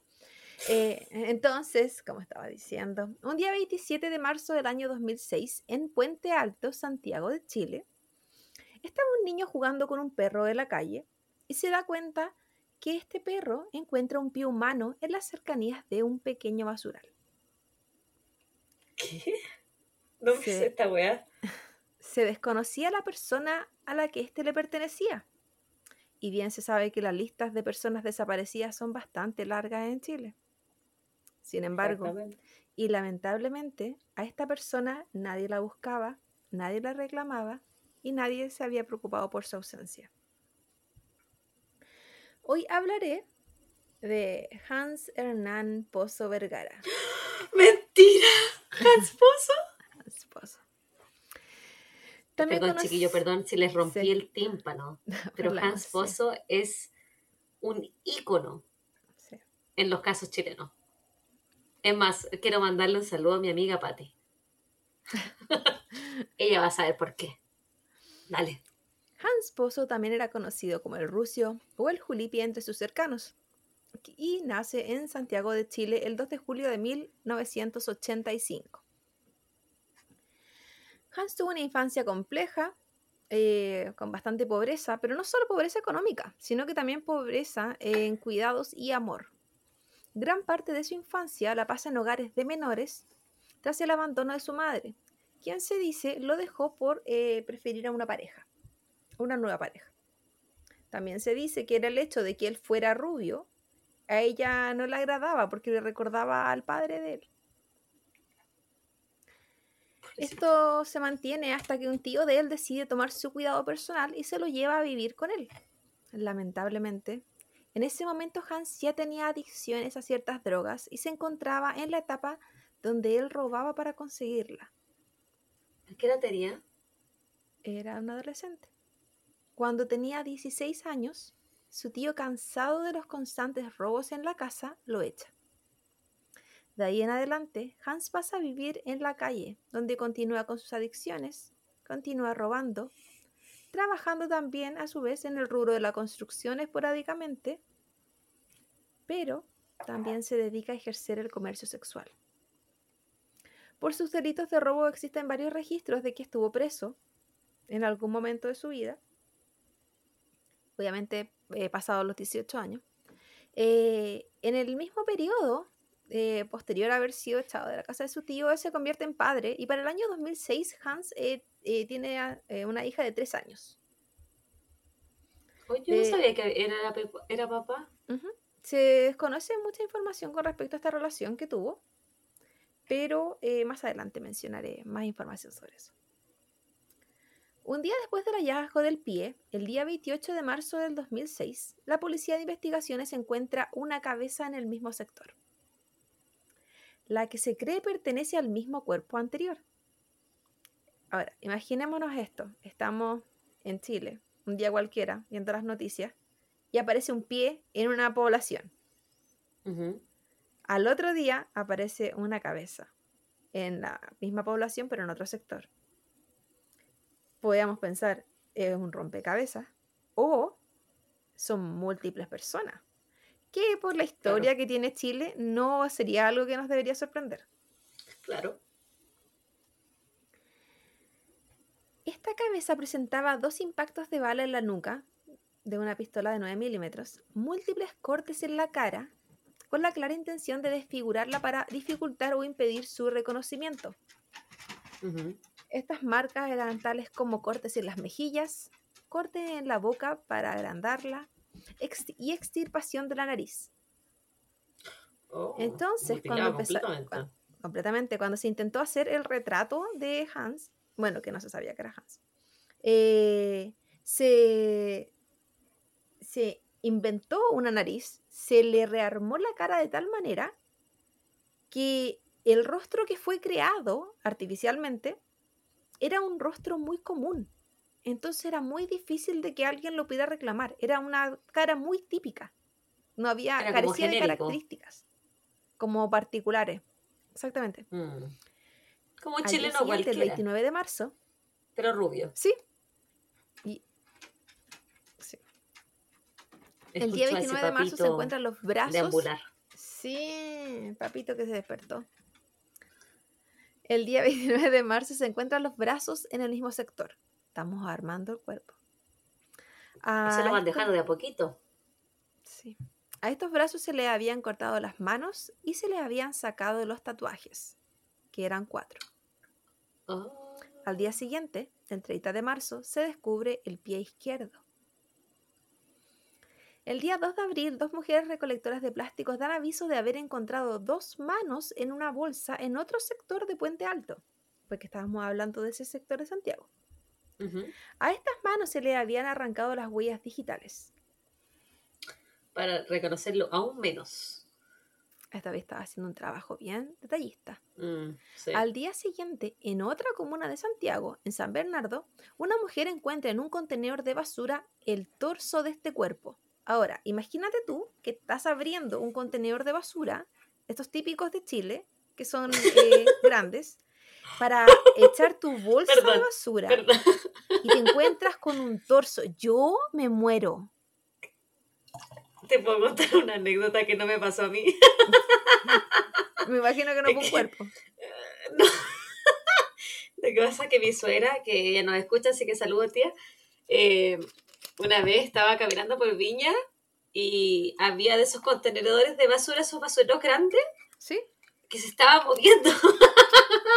que se estaba moviendo, entonces ella abrió para ver qué era. Y era un huevón, había un hombre adentro y estaba haciendo caca. Haciendo caca. Sí. Ah, así. Yo pensé que me iba a decir que había una pareja. No, pero que me dio mucha risa cuando dijiste eso. Ya, perdón, perdón, perdón. Me voy a poner seria. Sí, no, yo. eh, No. Pero sí me, me puse mucho en la situación cuando escuché esta historia. O sea, cuando escuché, cuando estuve leyendo esta historia. Bueno, y cuando la escuché también. Eh, yo me, me, me imaginé en cada situación. Y yo creo que yo todavía estaría traumada si yo hubiese sido una persona de las que encontró estas partes. Sí, demás. Eternamente traumada. Porque lo encuentro. Bueno, como el, el del profesor Nivaldo. Yo encuentro extremadamente impresionante encontrar partes de un cuerpo. Yo aquí sufro Es cuando que- veo a los animales atropellados. Imagínate, no, es que uno no que está preparado para eso, No. Claudia. Uno en su normalidad no, no dice, hoy día me voy a encontrar un pie. Uno no cree que eso pasa. O sea, uno sabe que eso pasa, pero nunca crees que tú vas a ser el testigo. Sí, pasa en yo, la- tú lo ves en la tele nomás. Yo encuentro que O en los documentales, o lo muy lees en las noticias. Sí, y también se sabe que son casos que no son tan, tan comunes. Gracias al universo. Pero eh, no deja de ser muy impresionante. A este, este torso que esta mujer encontró, eh, le habían extirpado de las vísceras, le habían extirpado de los glúteos y le habían sacado la piel de una zona cercana al corazón. Se creía que en esa zona había un tatuaje y que por esa razón se había sacado la piel. Yo Cabe te iba a de- preguntar si habían sacado los órganos internos como por un ritual así medio satánico, no sé. O era, sí, el- lo que se cree era como para desviar las pistas. era para eh, que pudieran encontrar mucha menos información aún al respecto de la persona. Mm. Eh, la descripción de cómo encontraron este cuerpo. Dentro de ellos, por ejemplo, en un lugar eh, de los que estuve leyendo, hablaron de que venía sin pene. Pero en otros, que mucho- una fuente mucho, mucho más confiable, nunca se menciona el pene. Lo que dicen es que el, el torso solo venía con los testículos. Por lo tanto, se da a entender que, pero no lo mencionan. Y, Claro. y por el hecho, bueno, la policía habla de que se habían extirpado los glúteos, pero también la policía habla de que había, eh, se le había, había cortes en el ano. Por lo tanto, la policía comienza a sospechar de que esto podría ser un crimen pasional homosexual. Donde la, Cortes, pero no detallan específicamente si eran cortes como hechos con, con un objeto filoso. sí, Así, sí, había sido con objeto filoso, Sí. eran como con un cuchillo. sí. Ah, ya. No era desgarros, entonces. No, no, no, no, no, eran intencionales. Lo que la policía en ese momento estaba pensando es que esta persona eh, había sido, primero pensaron que era un crimen pasional eh, homosexual y eh, que se querían borrar rastros de ADN de otro hombre, ya sea en el pene o en el ano. Eso fue una teoría, pero la verdad, ellos mismos se declaran incompetentes en el área porque nunca habían estado frente a un crimen de esta envergadura. Es que es un caso muy único Atípico, en Chile, muy, sí. muy atípico, sí. Y Y dentro del- muy icónico al mismo Era tiempo. por lo mismo las dos policías estaban trabajando. Estaba trabajando por una parte la PDI, que es la policía, la policía de investigaciones, y por otra parte Carabineros, que es la policía civil. Entonces las dos policías estuvieron trabajando de manera paralela, lo que no es tan recurrente en Chile. No, porque es una o la otra. Claro. Y, Y, generalmente con homicidios es la PDI. sí, bueno, también está el OS9. Que el de carabinero. Eh, en este caso, bueno, también pasa que no son, las policías no trabajan de manera complementaria, son más competitivas, entonces eso es un problema. Pero de eso también voy a hablar más como adelante. acá, igual el FBI con las policías locales, una vez que llega el FBI, la policía local como que se tiene que desligar del caso. Sí, es muy similar. Todas las partes del cuerpo fueron lavadas y mantenidas refrigeradas previo a ser puestas en los lugares donde fueron encontradas. Esto último se sospechó inicialmente debido a que presentaban una temperatura mucho más baja que la ambiental al momento del hallazgo. Y luego se comprobó debido a un análisis de entomología forense donde descubrieron que todas las partes del cuerpo presentaban larvas de las moscas necrófagas en el mismo nivel de desarrollo. Es decir, todo el cuerpo se estaba descomponiendo de la misma forma y al mismo tiempo. Por lo tanto, Mm. este cuerpo había sido refrigerado, no se estaba descomponiendo de manera natural en base a las temperaturas de cada sector donde estaba. De esta forma, la policía entendió que el cuerpo cercenado estaba siendo repartido lentamente y a diario por el victimario. ¿Tú crees que lo ponían en un refrigerador eh, o un congelador como para mantener el cuerpo a una temperatura, cosa que despistara a las autoridades a la data de muerte? Yo creo que para que no se descompusiera. Porque ya hemos sabido por otros casos que la descomposición grita. El cuerpo avisa. Claro. Claro, entonces de esa forma ellos podían distraer a las autoridades para saber cuándo lo mataron. Sí. De todas maneras, todo este, todas estas piezas que, estaban de- que estaba dejando el victimario eh, eran muy pulcras, como dije anteriormente. Las bolsas eran muy específicas, la manera de que estaba anudado. eh, los cortes eran cortes muy prolijos con sierra manual. Eh, entonces, esta persona estaba, estaba siendo bastante cuidadosa.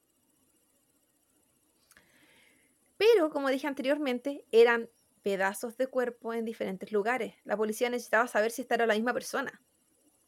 Entonces se realizó un ADN, el que demostró que todas las partes coincidían y pertenecían a la misma persona, además de indicar que este era un hombre. Si bien se le removieron piezas dentales, eh, que fue algo que indicó una persona de la policía de investigación en una entrevista, también se sabe que a raíz de las piezas dentales fue que descubrieron que tenía entre 20 y 25 años. Entonces, mi teoría es que o dejaron remanentes de piezas dentales o dejaron eh, raíces, algo había. O había una Mm. contradicción entre las declaraciones. Era joven. Sí. El victimario o victimarios tenían claro que querían eliminar cada mínima posibilidad de que este cuerpo fuera descubierto. Hasta el punto de, de cercenar de esta manera. Claro. Pero O no sea, están haciendo todo lo posible para que no lo reconocieran. Sí, fue un trabajo bien detallista. Bien Sí. detallista. Bien prolijo. Para la época. Bueno, la época fue el 2006, pero aún así eh, es otra época. O sea, igual ya son casi 20 años, pues Claudia. Sí. Es que yo me creo chiquilla todavía. Es que yo también estoy como pegada, como en el 2009. Sí, yo dije así como 2006, yo estaba en el colegio, ya no fue hace Eh, tanto. poquito. No, fue hace mucho. Sí, Ya podría tener una hija en ese curso, pero no, Yo tengo una hija. pero no en ese curso. No, no, no, no. Una. El victimario o los victimarios no contaron con que los que- pequeños pedazos de huella, los remanentes de piel que quedaron en las yemas de, su- de los 10 dedos de esta persona, además de la piel entre medio de los dedos, iban a entregar una cierta información. Estas fueron sometidas a un proceso de reconstrucción. Pero más importante que estos remanentes de huella, porque era bastante difícil crear una huella en base a remanentes, Claro. eh, fue un tatuaje que el victimario no, no encontró, al parecer. Este era un tatuaje que estaba como casi borrado, casi que inexistente. Y tenía la forma de Cupido. La característica principal de este tatuaje, eh, Sí y abro comillas para citar a la policía, era un tatuaje canero. Cierro comillas. Es decir, era un tatuaje con características de haber sido realizado en la cárcel. Por Oye, una vez tuve un paciente, lo mal hecho que estaba. Te voy, a, te voy a interrumpir. Y una vez tuve un paciente que había estado en prisión aquí en Estados Unidos. Y tenía muchos tatuajes. Y me contó que en la cárcel tienen una técnica con los conos de los helados, los calientan, los derriten y le echan tinta de los lápices tipo Bic como este y hacen tinta y con eso se tatúan, fíjate tú. Sí, sí, eso lo he visto en estos programas de reo. Una pequeña anécdota para interrumpirte. Sí, yo no sé cómo se tatuarán los reos de Chile, pero sabemos que también tienen acceso a cosas de repente que uno piensa cómo. ¿Pero cómo tienen acceso a eso? Sí. Sí. Bueno, esto era más parecido a hecho con un cincel la cuestión. Estos tatuajes bien pobres, mal hechos. Por eso también fue eh, descrito como tatuaje canero, porque tenía muchas características de haber sido eh, como realizado. Mal hecho. Sí. En la cárcel o en la casa, no había mucha más opción. en la casa con un lápiz. Eh, por esta razón, la policía decide tomarle una fotografía a este tatuaje y lo lleva a, diversas cárceles, lo empieza a mostrar para ver si alguien lo reconocía. Bueno, digamos que esta policía estaba intentando buscar por todas partes. En, la comuna donde, estos, donde empezaron a encontrarse, se alargó a otras comunas, salió de Santiago, se fue a regiones. Entonces, en verdad era, vamos a ver por dónde podemos encontrar alguna información. Si esta, esto estaba finalmente aterrando al país, porque era muy impresionante. Es que son, es que eso no se ve mucho. Bueno, Chile es un país, para los que no son de Chile, los que no saben, Chile es un país muy pequeño. Somos 17, 18 millones de personas. Depende del censo. No es como... Depende del, depende del censo, porque a veces somos más cuando, cuentan los muertos. Y no es como acá, que es en Estados Unidos, donde uno, claro, uno ve muchos casos eh, terribles, pero porque la población son más de 300 millones de personas también. En Chile no, o sea, si bien hay crímenes y crímenes bastante terribles, eh, lo de Hans Pozo era algo inaudito casi. Sí. Bueno, aún yo creo que si apareciera, bueno, bueno, por algo Hans Pozo, todos lo conocen, es muy, como te dije antes, icónico. Eh, yo, de hecho, más que el caso, su nombre. Yo siento que me decían el nombre y yo sabía que existía. Yo tampoco tanta. Era, un adolescente, pero aún así no sabía. Como un dicho coloquial. Vamos por parte, dijo Hans Pozo, decían. Eso es lo que yo dije al principio, o sea, hacían muchas bromas al respecto. Eh, entonces, como estaba diciendo, por esta razón la policía decide tomar entonces la fotografía de este tatuaje y lo lleva a las diferentes cárceles para ver si alguien lo reconocía y Eureka. Lo encontraron. Alguien, alguien reconoce el tatuaje. Eh, según la policía, eh, había sido el autor. Según otros reportajes, fue un. Alguien dijo que se lo había visto a alguien. La cosa es que alguien reconoce y esto abre líneas investigativas.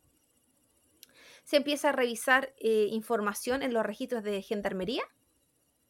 Tienen la sospecha de quién era se comienzan a comparar huellas de parte de Gendarmería, huellas de parte del registro civil y huellas por parte de la Policía Civil, que fueron estas, tres eh, fuentes comparadas con, las con los pedacitos, estos eh, colgajitos que quedaron de las huellas de las manos de, de Hans. Se toman todas, se juntan, hacen match y finalmente la policía tiene un nombre.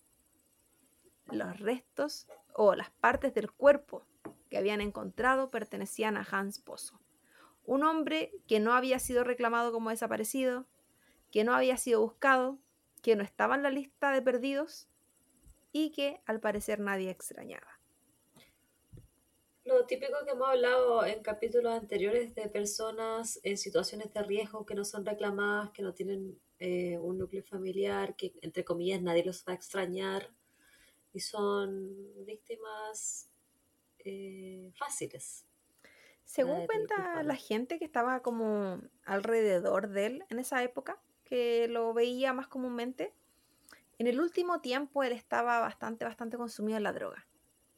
Mm. Entonces, y como se perdía constantemente, que él se perdiera una semana ya era algo tan habitual desde su adolescencia. En el año 2006 Hans tenía 20 años. Era un, era una joven. Era muy muy, joven. niño. Y ya tenía una hija, imagínate. Se- según lo que estuve leyendo en una investigación, él en verdad intentó cambiar en su momento cuando él fue papá. Y esta relación con la mamá de su hija en verdad sí lo cambió por mucho tiempo. Él en verdad intentó, estuvo en un programa de rehabilitación, le fue bien y en ese momento vivió en casas de acogidas, pero como de, para personas con rehabilitación. Lamentablemente es súper complejo eh, cuando hay poca red de apoyo.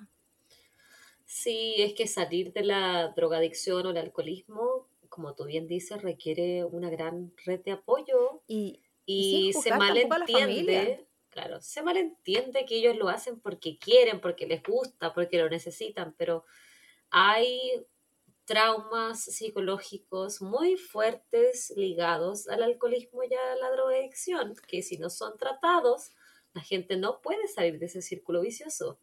decía la familia de él, o cercanos a él, que el abandono de su mamá fue una espina que él nunca superó. El hecho de que su mamá lo rechazara fue algo que él nunca superó. De hecho, un año antes de esta muerte, él eh, se había logrado conseguir la dirección de su mamá. La había ido a buscar. Y su hermanastro, a punta de cuchillo, lo echó del lugar. Porque su mamá no quería saber de él. Nadie quería saber de él. Su mamá había rehecho su vida. Entonces sí, él había sufrido bastante de rechazo. Probablemente había tomado muchas malas decisiones en su vida, pero fuera de ser conocido por una un, un doméstico, que dígase doméstico persona que roba a su propia gente por drogas, persona que roba a su propio entorno cercano, ya sea vecino, eh, propia, en su propia casa, así, eso se le llaman domésticos en Chile. Entonces, en su barrio era bastante rechazado por lo mismo, porque es como la peor calaña de delincuente el que le roba a su propia gente. Bueno, igual la infancia que él tuvo es casi como que no tuvo oportunidad de mejorarse a sí mismo. Claro. Él iba como contra viento y marea. Lamentablemente, cualquier intento quizás que él había tenido para salir de esto, eh, quizás el apoyo de su tío no fue suficiente porque ya estaba mal, quizás alguna ayuda que llegó tardía, pero el rechazo de la mamá, sabemos nosotras, y bueno, ahora el resto de la gente, los hogares de menores en Chile no funcionan, no sirven. Habrá uno que otro que quizás ah, será bueno, servirá, pero en su gran mayoría eh, es un sistema que está muy mal implementado.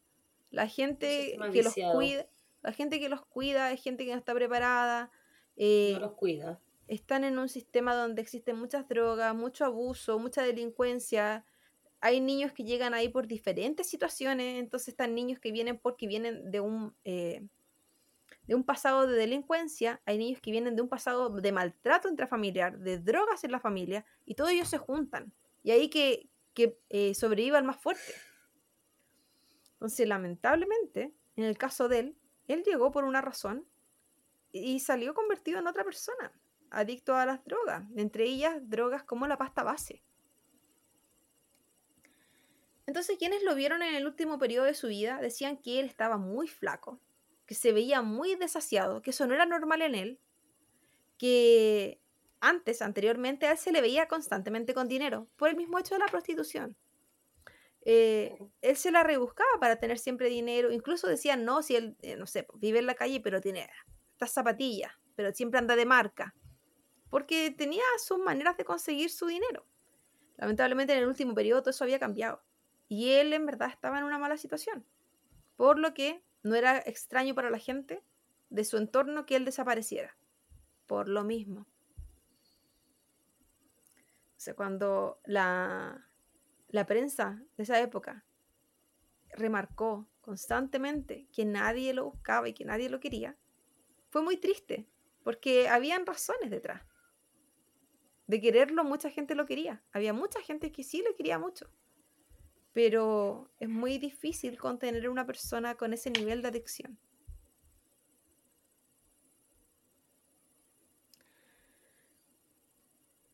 Al descubrir a la víctima, comenzó la etapa de búsqueda del autor o de los autores de este crimen.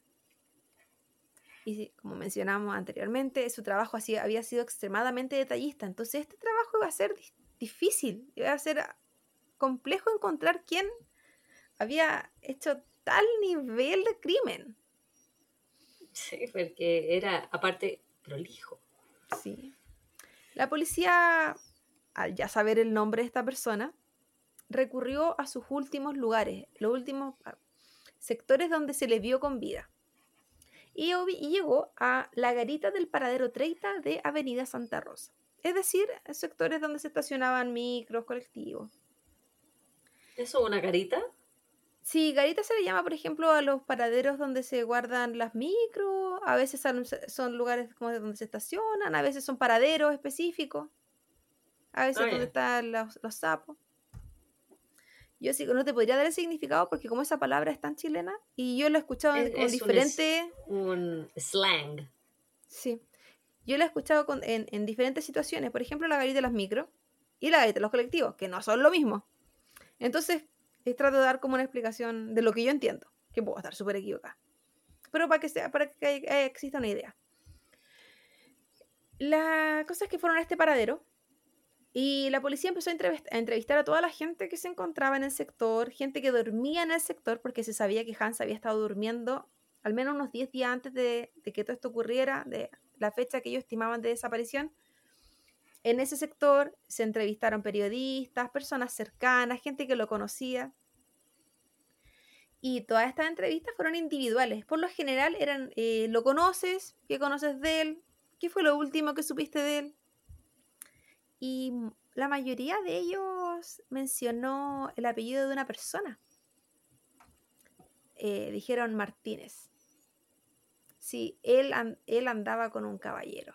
Él, un caballero, le pagaba un tal Martínez. ¿Era incluso, su o su cliente directo? Algo así. Incluso una de las personas dice que le había dicho a Hans, ay, ahora te estáis volviendo maricón. Y Hans le había respondido, no, no, no, no, no, si yo soy el macho ahí. Pero me pagan. Ah. Dejando ah. entrever que tenía una relación homosexual y que probablemente él era el activo y por eso él decía ser el macho de esta relación. Mm. Todo por dinero. Eh, también otros mencionan, no, se anda con un heladero, anda con el dueño de la heladería. Empezaron a salir informaciones como vagas o anda, con, anda con un gallo del paradero tanto, anda con el hombre del paradero tanto. Y todas estas informaciones empezaron a ser claves para la policía.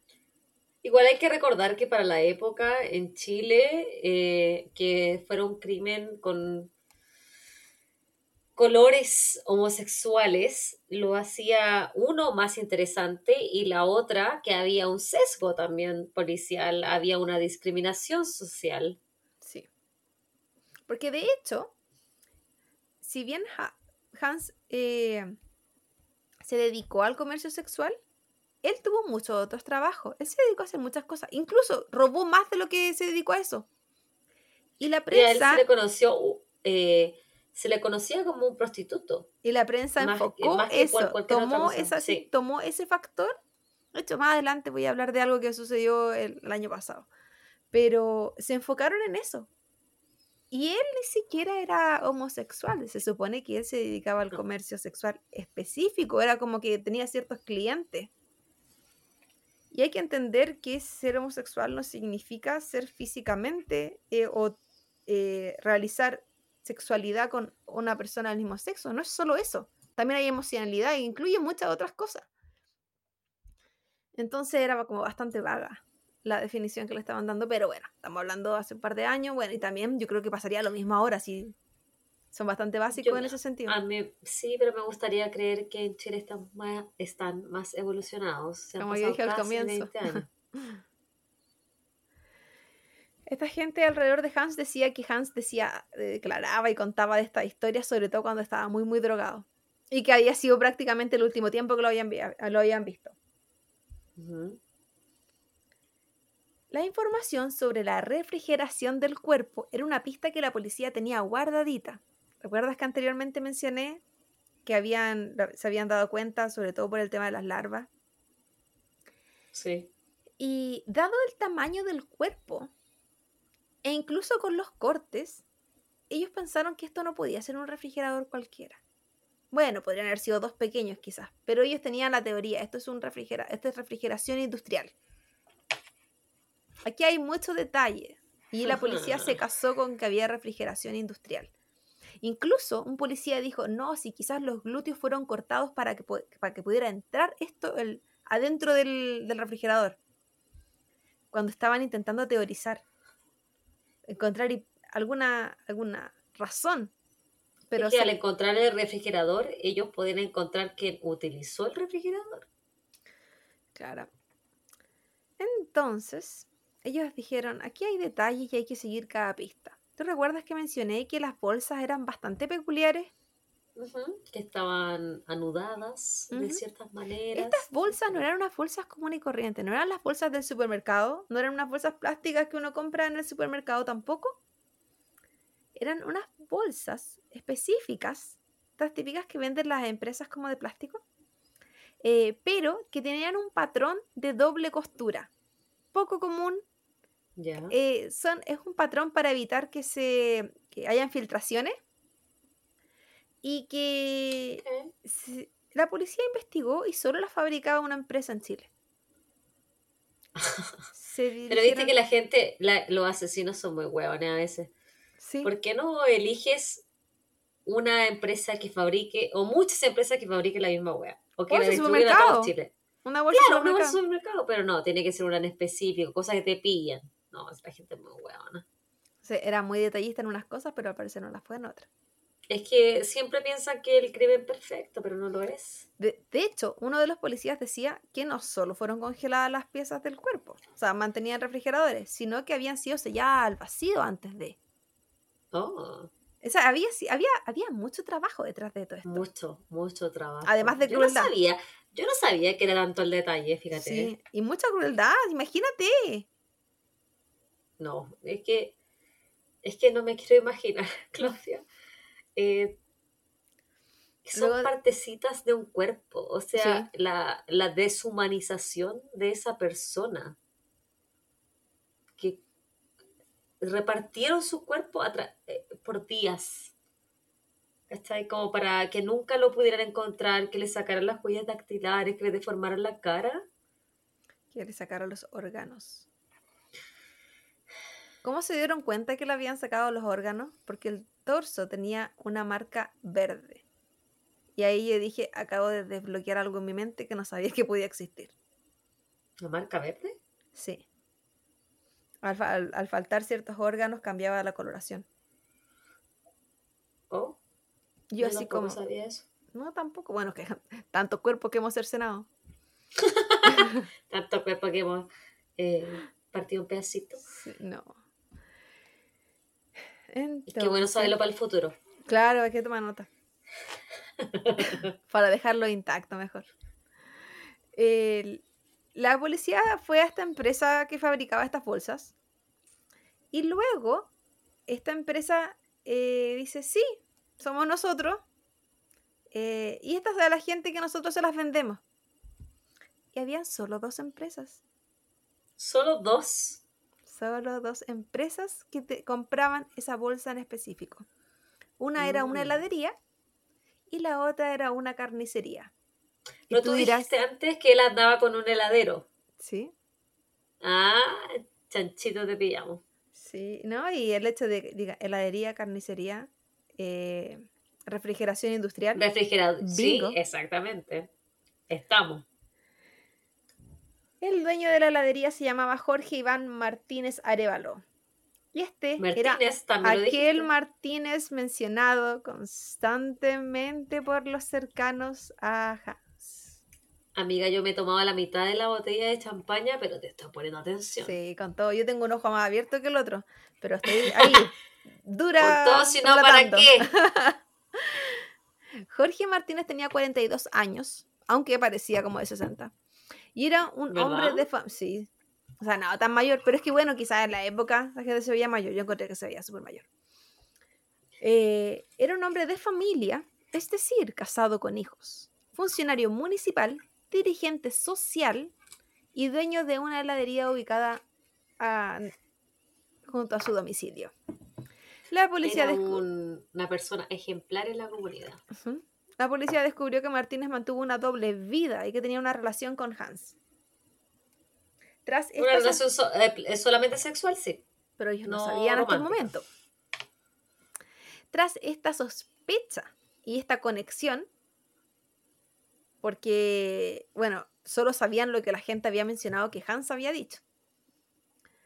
La policía decide interceptar los teléfonos de Martínez, es decir, celular, teléfono de casa. Y de esa manera confirma que sí existió una relación y además confirma y encuentra información sobre moteles en los que ellos eran recurrentes. Ah. Te pillamos, chan, ¿Y cómo encuentran información de los moteles? Yo no sé. Los moteles, eh, para, los que no, eh, para los que no son chilenos, los moteles son lugares donde uno va generalmente para tener relaciones sexuales y uno paga por hora. Y por lo general se paga en efectivo. ¿Cómo tenían registro? O sea, siempre se puede pagar con tarjeta. Pero, Ah, bueno, si se puede, se puede, pero yo me imagino pero que si eran no recurrentes, quizá existía contacto telefónico, quizás había otros métodos. Quizás la investigación un- tienen una cuenta, lo pone. puede ser. Y Yo nunca fui a uno, entonces en verdad no sé cómo funciona nada de eso. Pero Yo, ah, hay gente que eh. a, los que he ido, ojalá mi mamá no esté, o mi suegra no esté escuchando esto, se paga con efectivo. sí, yo no. No, sí, me vieron como asquito. No confío nunca mucho en la higiene de esos lugares. Depende del que uno va. Sí, sí hay de todo en todas partes. Es como ir a un hotel. Sí. Luego de esto, el 8 de abril del año 2006, ¿te das cuenta? Esto así bastante rápido. Sí. Martínez es buscado para ser interrogado, porque obviamente necesitan su, su declaración. Al no encontrarlo, es citado a declarar dos veces. Al no asistir, Carabineros acude a su domicilio donde, según ellos, Martínez, al escuchar que ellos estaban llegando, activa la alarma de robos. Se dirige a otra habitación, agarra su pistola que tenía en la pierna y se dispara en la sien. La familia se da cuenta de esto, toma a Martínez, lo traslada de emergencia, pero Martínez fallece al llegar al recinto médico. Yo no sé si hay algo que dice eh, que eres más culpable que eso. Sin O sea, obviamente él era el culpable, pues si se mató. sin embargo, la familia de Martínez tiene una versión bastante diferente de lo que pasó ese día. De hecho, hay imágenes de las noticias. Ellos dicen que al ingresar la policía, es esta quien le dispara a Martínez dos veces. Y le da muerte. En la 100. Porque Martínez no tenía ninguna razón para matarse. Ya. Esa es la teoría de la familia. De hecho, en las imágenes de los reportajes de ese momento, se encuentra, por ejemplo, la televisión grabando desde afuera de este local, esta heladería, y se ve al hermano de él corriendo desde adentro, gritando, un rati mató a mi hermano. Oh. Y no eran rati, eran carabineros. Rati es la PDI. Sí. Policía de Investigaciones.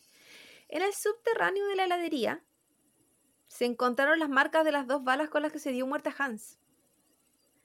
Misma arma con la que luego eh, se disparó a Martínez. Se autodisparó.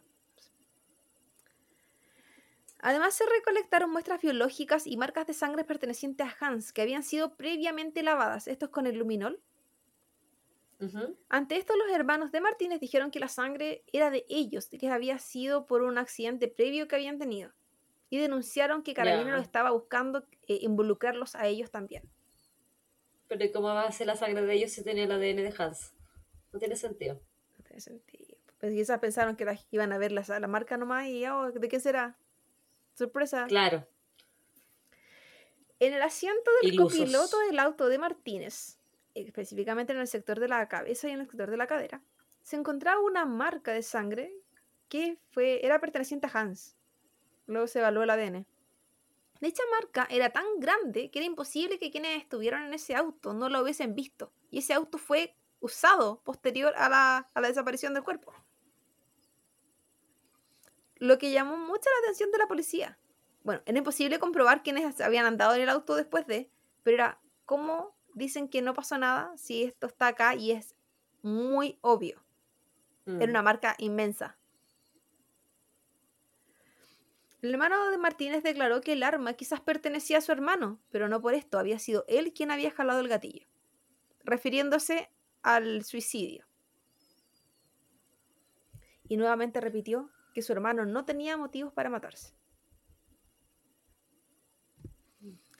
Tras la muerte de Martínez, su esposa encontró una carta que contenía 20 páginas. 20 páginas. Sí. Donde Esa la, la Biblia. Era un diario de vida. donde Martínez explicaba el tipo de relación que él tuvo con Hans Pozo. Según él, Hans se le había acercado diciendo que él era su hijo biológico, de una relación que había tenido Martínez en el pasado y que él creyó podía coincidir porque él había estado con una mujer rubia, pero jamás le pidió un ADN. Entonces comenzó a darle dinero, porque Hans le estaba pidiendo dinero como de manera extorsión, que si él no le daba, él le iba a contar a su familia. Según Martínez, el asedio había sido tal que estaba yendo a la heladería y eh, decía que si él no hacía algo iba a seguir a su hija y le iba a contar o le iba a hacer algo a distintas personas de su familia. Es por esto, por este asedio, por esta tanto que estaba molestando Hans, Esta que Martínez relata que él decide contratar a dos carabineros, de los cuales no da nombres. Y la intención de él era que Amedrentar. o golpearan a, a Hans y luego se lo llevaran preso por un periodo, como para callarlo. Y que se había sorprendido al ver en las noticias el caso de un hombre descuartizado en Puente Alto, pero que cuando lo vio, inmediatamente supo que se trataba de Hans e intuyó que esto se le había ido de las manos a la policía, Era culpa de la policía, pero nunca de él. claramente. Posterior a esto, eh, la policía o los sicarios, como él menciona, comienzan a extorsionarlo y a pedirle más dinero por lo que había ocurrido. Y que tras eso él solo quería, abro comillas, desaparecer. Cierro comillas. Esta carta fue tomada por la policía como una carta suicida, con una versión bastante particular. Su versión claramente no menciona su relación amorosa comprobada con Hans, y tampoco explica el hecho de que existieran estas marcas de las balas y la sangre tanto en la heladería como en su auto. Por estos estudios de, de escritura, la policía constató que la letra pertenecía a Martínez, al menos en las primeras planas. Decía que no así de las últimas dos. Pero eh, no entendían la finalidad de la carta. Creían que quizás buscaba proteger a otros involucrados. Se presumía que por la dedicación del crimen y los conocimientos al momento de descuartizar, hacer desaparecer huellas, tatuajes y deformar la cara, habían muchas más personas involucradas. Quizás personas que podían Claro. tener más conocimiento. Como los hermanos de él.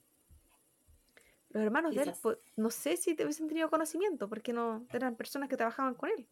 Pero sí se habló mucho de que quizás sí había policía involucrada. Ya voy a hablar de eso después. El 14 de abril, el Servicio Médico Legal entrega el cuerpo de Hans y se realizan sus funerales, al que asisten más de 300 personas. Aquí el Hans Harto. al que nadie extrañaba y nadie había reclamado. Pero que finalmente, a, a pesar del clasismo y la discriminación y burlas que existieron en Chile, sí tocó a, un- a- a una gran cantidad de personas. Cabe destacar que dentro de las complejidades de esta investigación y que reconoce la Policía de Investigaciones era el hecho que mencioné anteriormente que participaron las dos policías y que no participaron de manera com- eh, complementaria, sino competitiva. Trabajaron de manera paralela y cuando una policía descubría algo, la otra intentaba detener en las, eh, la investigación para poder ponerse a la par. Entonces era, una, era esto fue un juego de egos también. De hecho, eh, debido a esto se filtró mucha información Y dentro de cosas que pasaron en la época, quizás nosotras no las recordamos, hubo una cadena de correos electrónicos con fotos de las partes del cuerpo de Hans. Sí, me acuerdo de eso. Yo no, yo no me acordaba de nada. Yo sí. Creo que me deben haber llegado. No estoy segura si yo, vi. Yo no abría correos, entonces te acordáis que me cargaban todas esas cadenas que habían. Yo en general no era partícipe de las cadenas, siempre me causaron como mucha como repulsión. Y no hablo solo de este caso que era terrible, sino que incluso de otros que gente encontraba gracioso y yo encontraba vejatorios de índole sexual. Eh, de hecho, hubo una demanda a raíz de esta filtración de información por, por parte de la mamá de la hija. Que no llegó a nada, por supuesto. Se dice que mientras ocurría esta investigación, el fiscal a cargo del caso empezó a investigar incluso a un grupo de carabineros del OS9, o sea, el equipo que estaba participando en la investigación, lo que también llevó a muchas más sospechas. ¿Estaba carabineros realmente involucrado? Si bien eh, se hizo la investigación y se demostró que esto había sido suicidio, se, realizó, bueno, sabemos que también es poco creíble todo, pero se, si jugamos a creer en la justicia, se hizo la investigación y se demostró que sí había sido suicidio. Y igual era tenía más relación con la carta, una carta que mentía para proteger finalmente a su familia, quizás con una historia, pero que podía tener que ver con algo que sí hubiese participado, que sí estaba La madre de la hija de Hans intentó dos veces en el 2006 y en el 2007 buscar justicia. Primero por la filtración de las imágenes y eh, luego eh, demandando al hermano de Martínez diciendo que él también era partícipe en el crimen. Mi intención era que alguien pagara, pero ninguna de las dos fue exitosa. La policía declaró en una entrevista en el año 2020-21 que siempre quedaron con la duda de que si este caso eh, Martínez actuó solo y que ellos, si bien no pudieron encontrar ni comprobar ninguna información, siempre tuvieron las sospechas de esto. Pero tras siete años, esta investigación se cerró y no pudieron continuar con la investigación. Por lo que, al día de hoy, nadie pagó por este crimen. Y si hubo más culpable o no, estos se encuentran libres. ¿Tú crees que hubo más culpables? Yo creo que sí. Yo creo que los hermanos sí sabían. Sí, yo creo, yo creo también, ¿no? Yo creo que lo mismo, yo creo que el crimen era demasiado prolijo, demasiado, había mucho detalle, de, mucho pensamiento, mucha planificación al respecto, como para que hubiese sido solamente una persona que, entre comillas, no tenía experiencia en crímenes antes. Lo que se dice que pasó era que Hans había ido a extorsionar a Martínez Martínez se encontraba con su familia y qué sé yo, y se habían ido a conversar. Y cuando esta conversación ocurrió, eh, eh, entraron a la heladería y nunca nadie, nadie supo qué pasó adentro, solo que después el cuerpo de, Hans había salido, estaba muerto. Sí, este, mm. fue este fue trasladado en el auto. Entonces estaba la duda de dónde fue descuartizado o lo trasladaron para devolverlo. ¿Qué pasó? Eh, la cronología de este caso se pierde.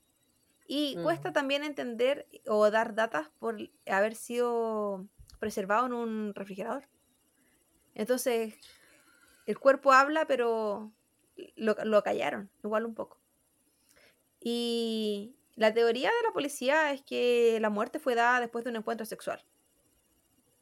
Y he ahí ciertos cortes que ocurrieron en el cuerpo y esta persona que le conocía bastante bien los tatuajes.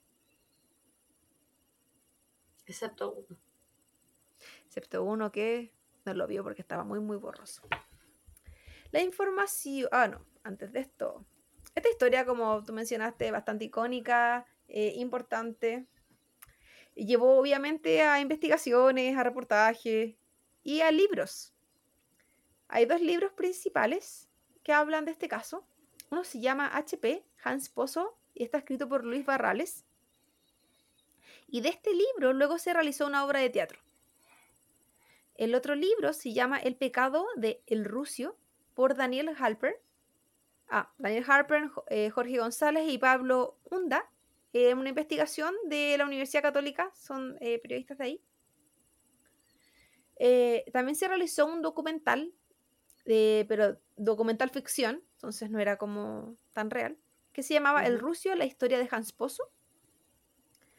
Y finalmente, y algo que es muy, muy, muy conocido en Chile, las animitas. Hay animitas en lugares donde eh, fueron encontradas partes de cuerpos de, de, Hans. Algunas de ellas bastante, bastante famosas. A Hans se le considera una animita cumplidora. Mucha gente le va a pedir cosas y si la gente se acerca a la animita se dará cuenta que hay muchas placas en agradecimiento, porque se dice que Hans es muy cumplidor. Las vueltas de la vida. Sí. Esta información la obtuve de un reportaje de Canal 13 emitido en Bienvenidos llamado El caso de Hans Pozo, el crimen que estremeció el país del año 2021. Un reportaje de TVN de archivo 24 horas a 15 años del crimen de Hans Pozo, uno de los crímenes más crueles de la historia chilena, el año 2021. El descuartizado de Puente Alto, un crimen, eh, un crimen sin pies ni cabeza, una memoria de Jorge Luis Cárdenas Quintero de la Universidad de Chile. Y esta memoria la recomiendo. Si alguien quiere de verdad saber más de este tema, con citas. Tiene una cantidad de citas impresionantes de diarios, de reportajes, de entrevistas. Eh, es, yo creo que la más verídica de todas. Más que los reportajes emitidos en la televisión. Porque por razones obvias, por los horarios que eran emitidos, eh, hay muchas cosas que no se mencionaban. Claro y muchas cosas de repente contextuales de la vida de Hans, de la vida de Martínez, que sí están muy, muy bien relatadas en, el, en esta memoria. Tiene 150 hojas. Yo la leí, pero no completa, pero muy buena, si alguien la quiere leer y, en, y conocer un poco más de este caso. Y esa, amiga mía, es la historia de Hans Pozo. Claudia, eh, salud. Eh,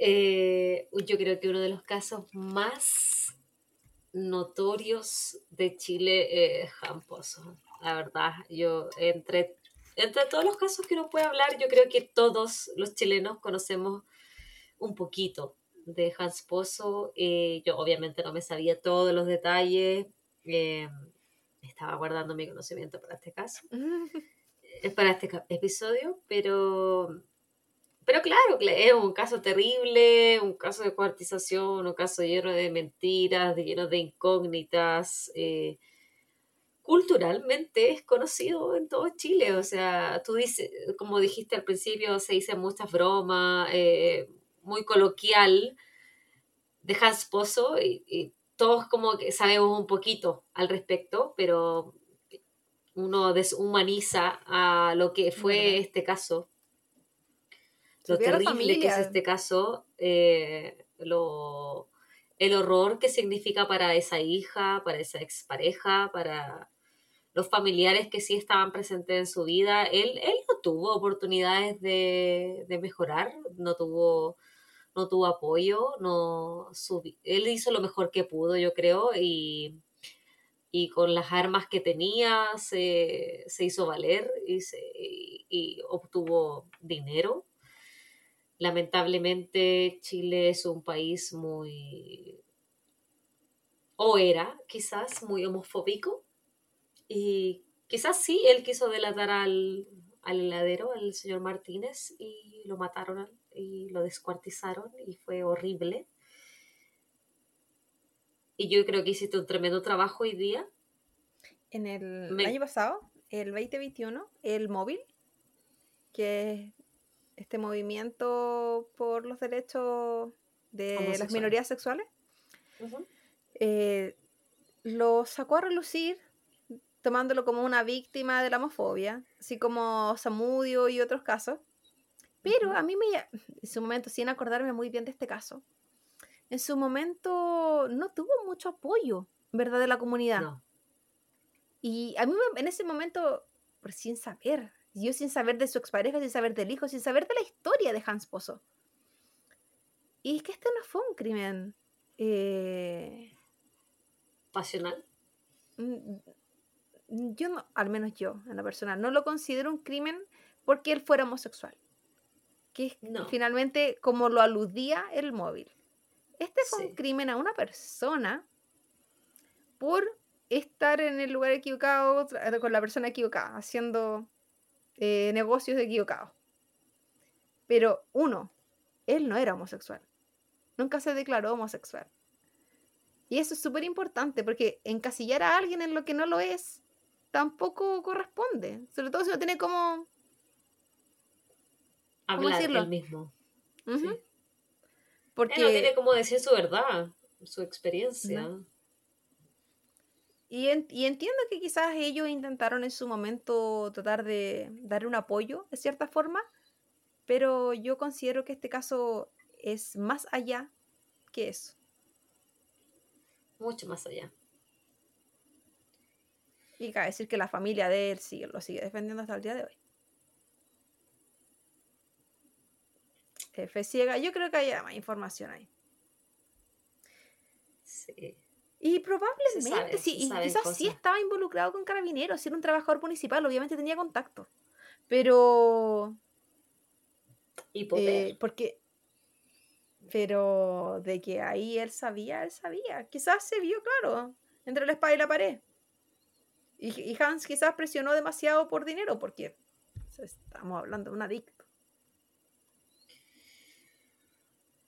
Bueno, yo creo que hiciste un excelente trabajo. Me encantó, me encanta, me encantó este caso. Eh, ojalá que al resto de nuestros oyentes, nuestro público, les, les guste por primera vez esta temporada un caso chileno, un caso icónico de Chile, parte de nuestra cultura casi, de nuestros dichos.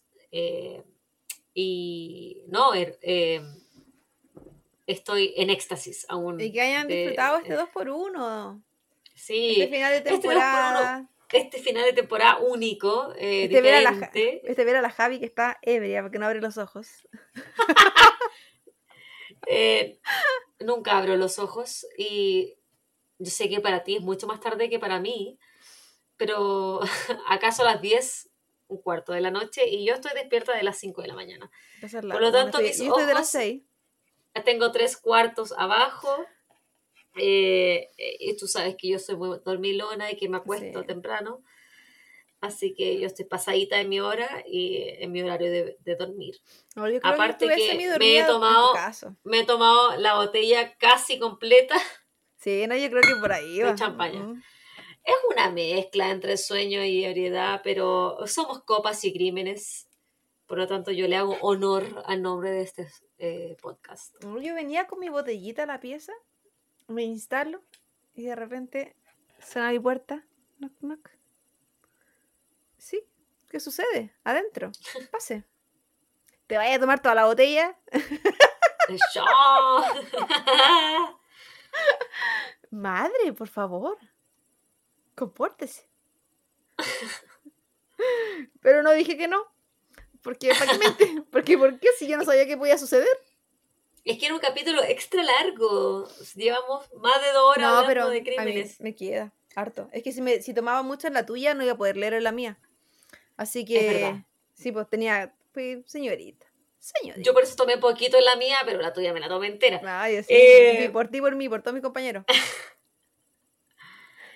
Chiquillos, ha sido un gusto esta primera temporada de Copas y Crímenes. La hemos pasado, pero chancho. Eh, hemos tenido un recibimiento mucho mejor de lo que pensamos que íbamos a tener. Em, em, yo creo que le paso mejor acá de lo que lo hago en mi trabajo. definitivamente yo creo que estudié por nada. Eh, Bienvenida a mi mundo.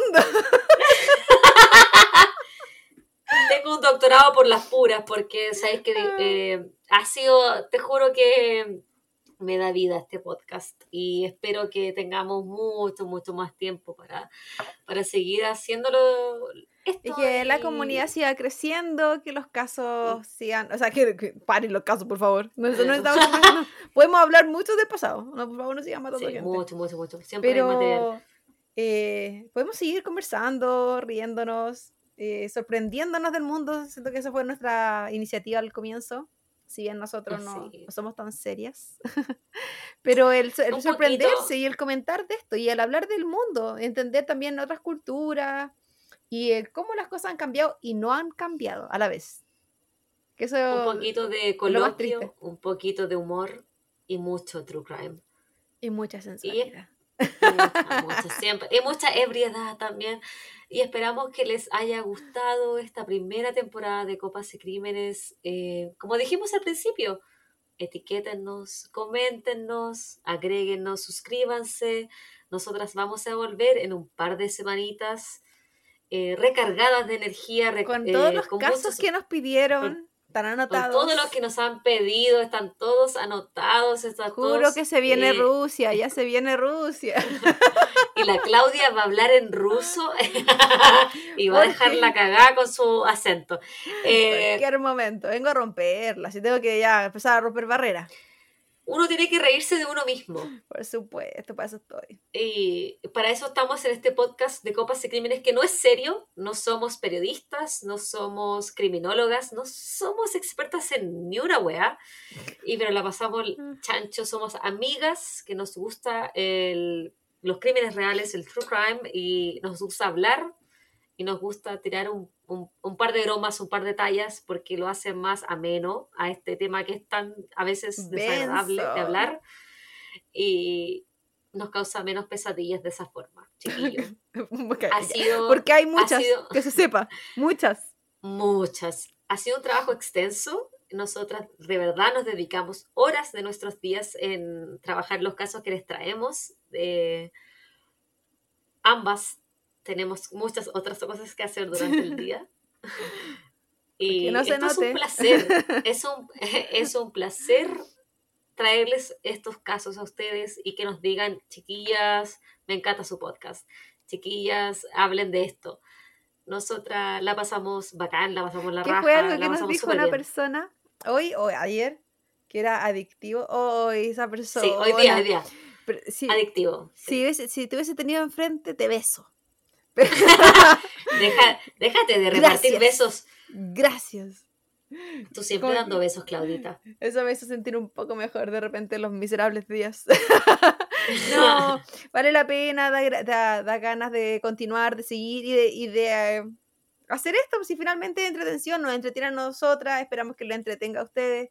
Y nosotras no somos comunicadoras, pero nos encanta esto, así que idealmente seguir aprendiendo y seguir entregando y seguir con el proyecto que tanto sueña mi amiga. Así que yo le doy nomás. Para poder dejar de mi trabajo actual, por favor. para no necesitar sugar daddies, por favor. que, que me Y- rechazan, si ya pasé la fecha. Sí, ya estáis como para Sugar Mami, por Claudita. Sí, ya, ya no, que sugar me ni limosna. Pero chiquillos, chiquillas y chiquillas, ha sido realmente un gusto, un gusto iniciar este podcast, un gusto terminar esta primera temporada y va a ser un gusto comenzar la segunda. Vamos a un mini break, es un pequeño break, ténganos paciencia. Estamos trabajando para usted para traerles cada semana un producto mejor. Y eso. Amén. Así que muchas gracias viendo a todos. muy Le pronto. mandamos un abrazo gigante. Disfruten este episodio. Probablemente esto va a ir cortado en YouTube. Voy a pensarlo. Voy a ver qué hacemos. Y disfruten y pónganse al día con los casos que les falten de antes. Recuerden, tienen 18 hermosos casos para escuchar, leer y comentar. Y por favor, Suscríbanse, please. lo más importante del día, suscríbase. ¿Tiene a su mamá un celular? Quite el celular, suscríbase en el celular de la mamá. Su hijo tiene un celular, suscríbase en el celular del hijo. Exactamente. Eh, dele, dele amor nomás. Y, y escríbanos. Estamos dispuestas. Quizás nos vamos a estar eh, subiendo videos, pero vamos a seguir súper activas en las redes sociales, así que denle nomás. Denle nomás, chiquillos. Estamos ahí para servirles. Así que un eso. abrazo inmenso. Besos hugs. en las bocas. No. Estoy casada, no, estoy casada, por favor, no. chiquillos. Yo besos en la mejilla nomás. Eh, No, beso, me cargan los besos.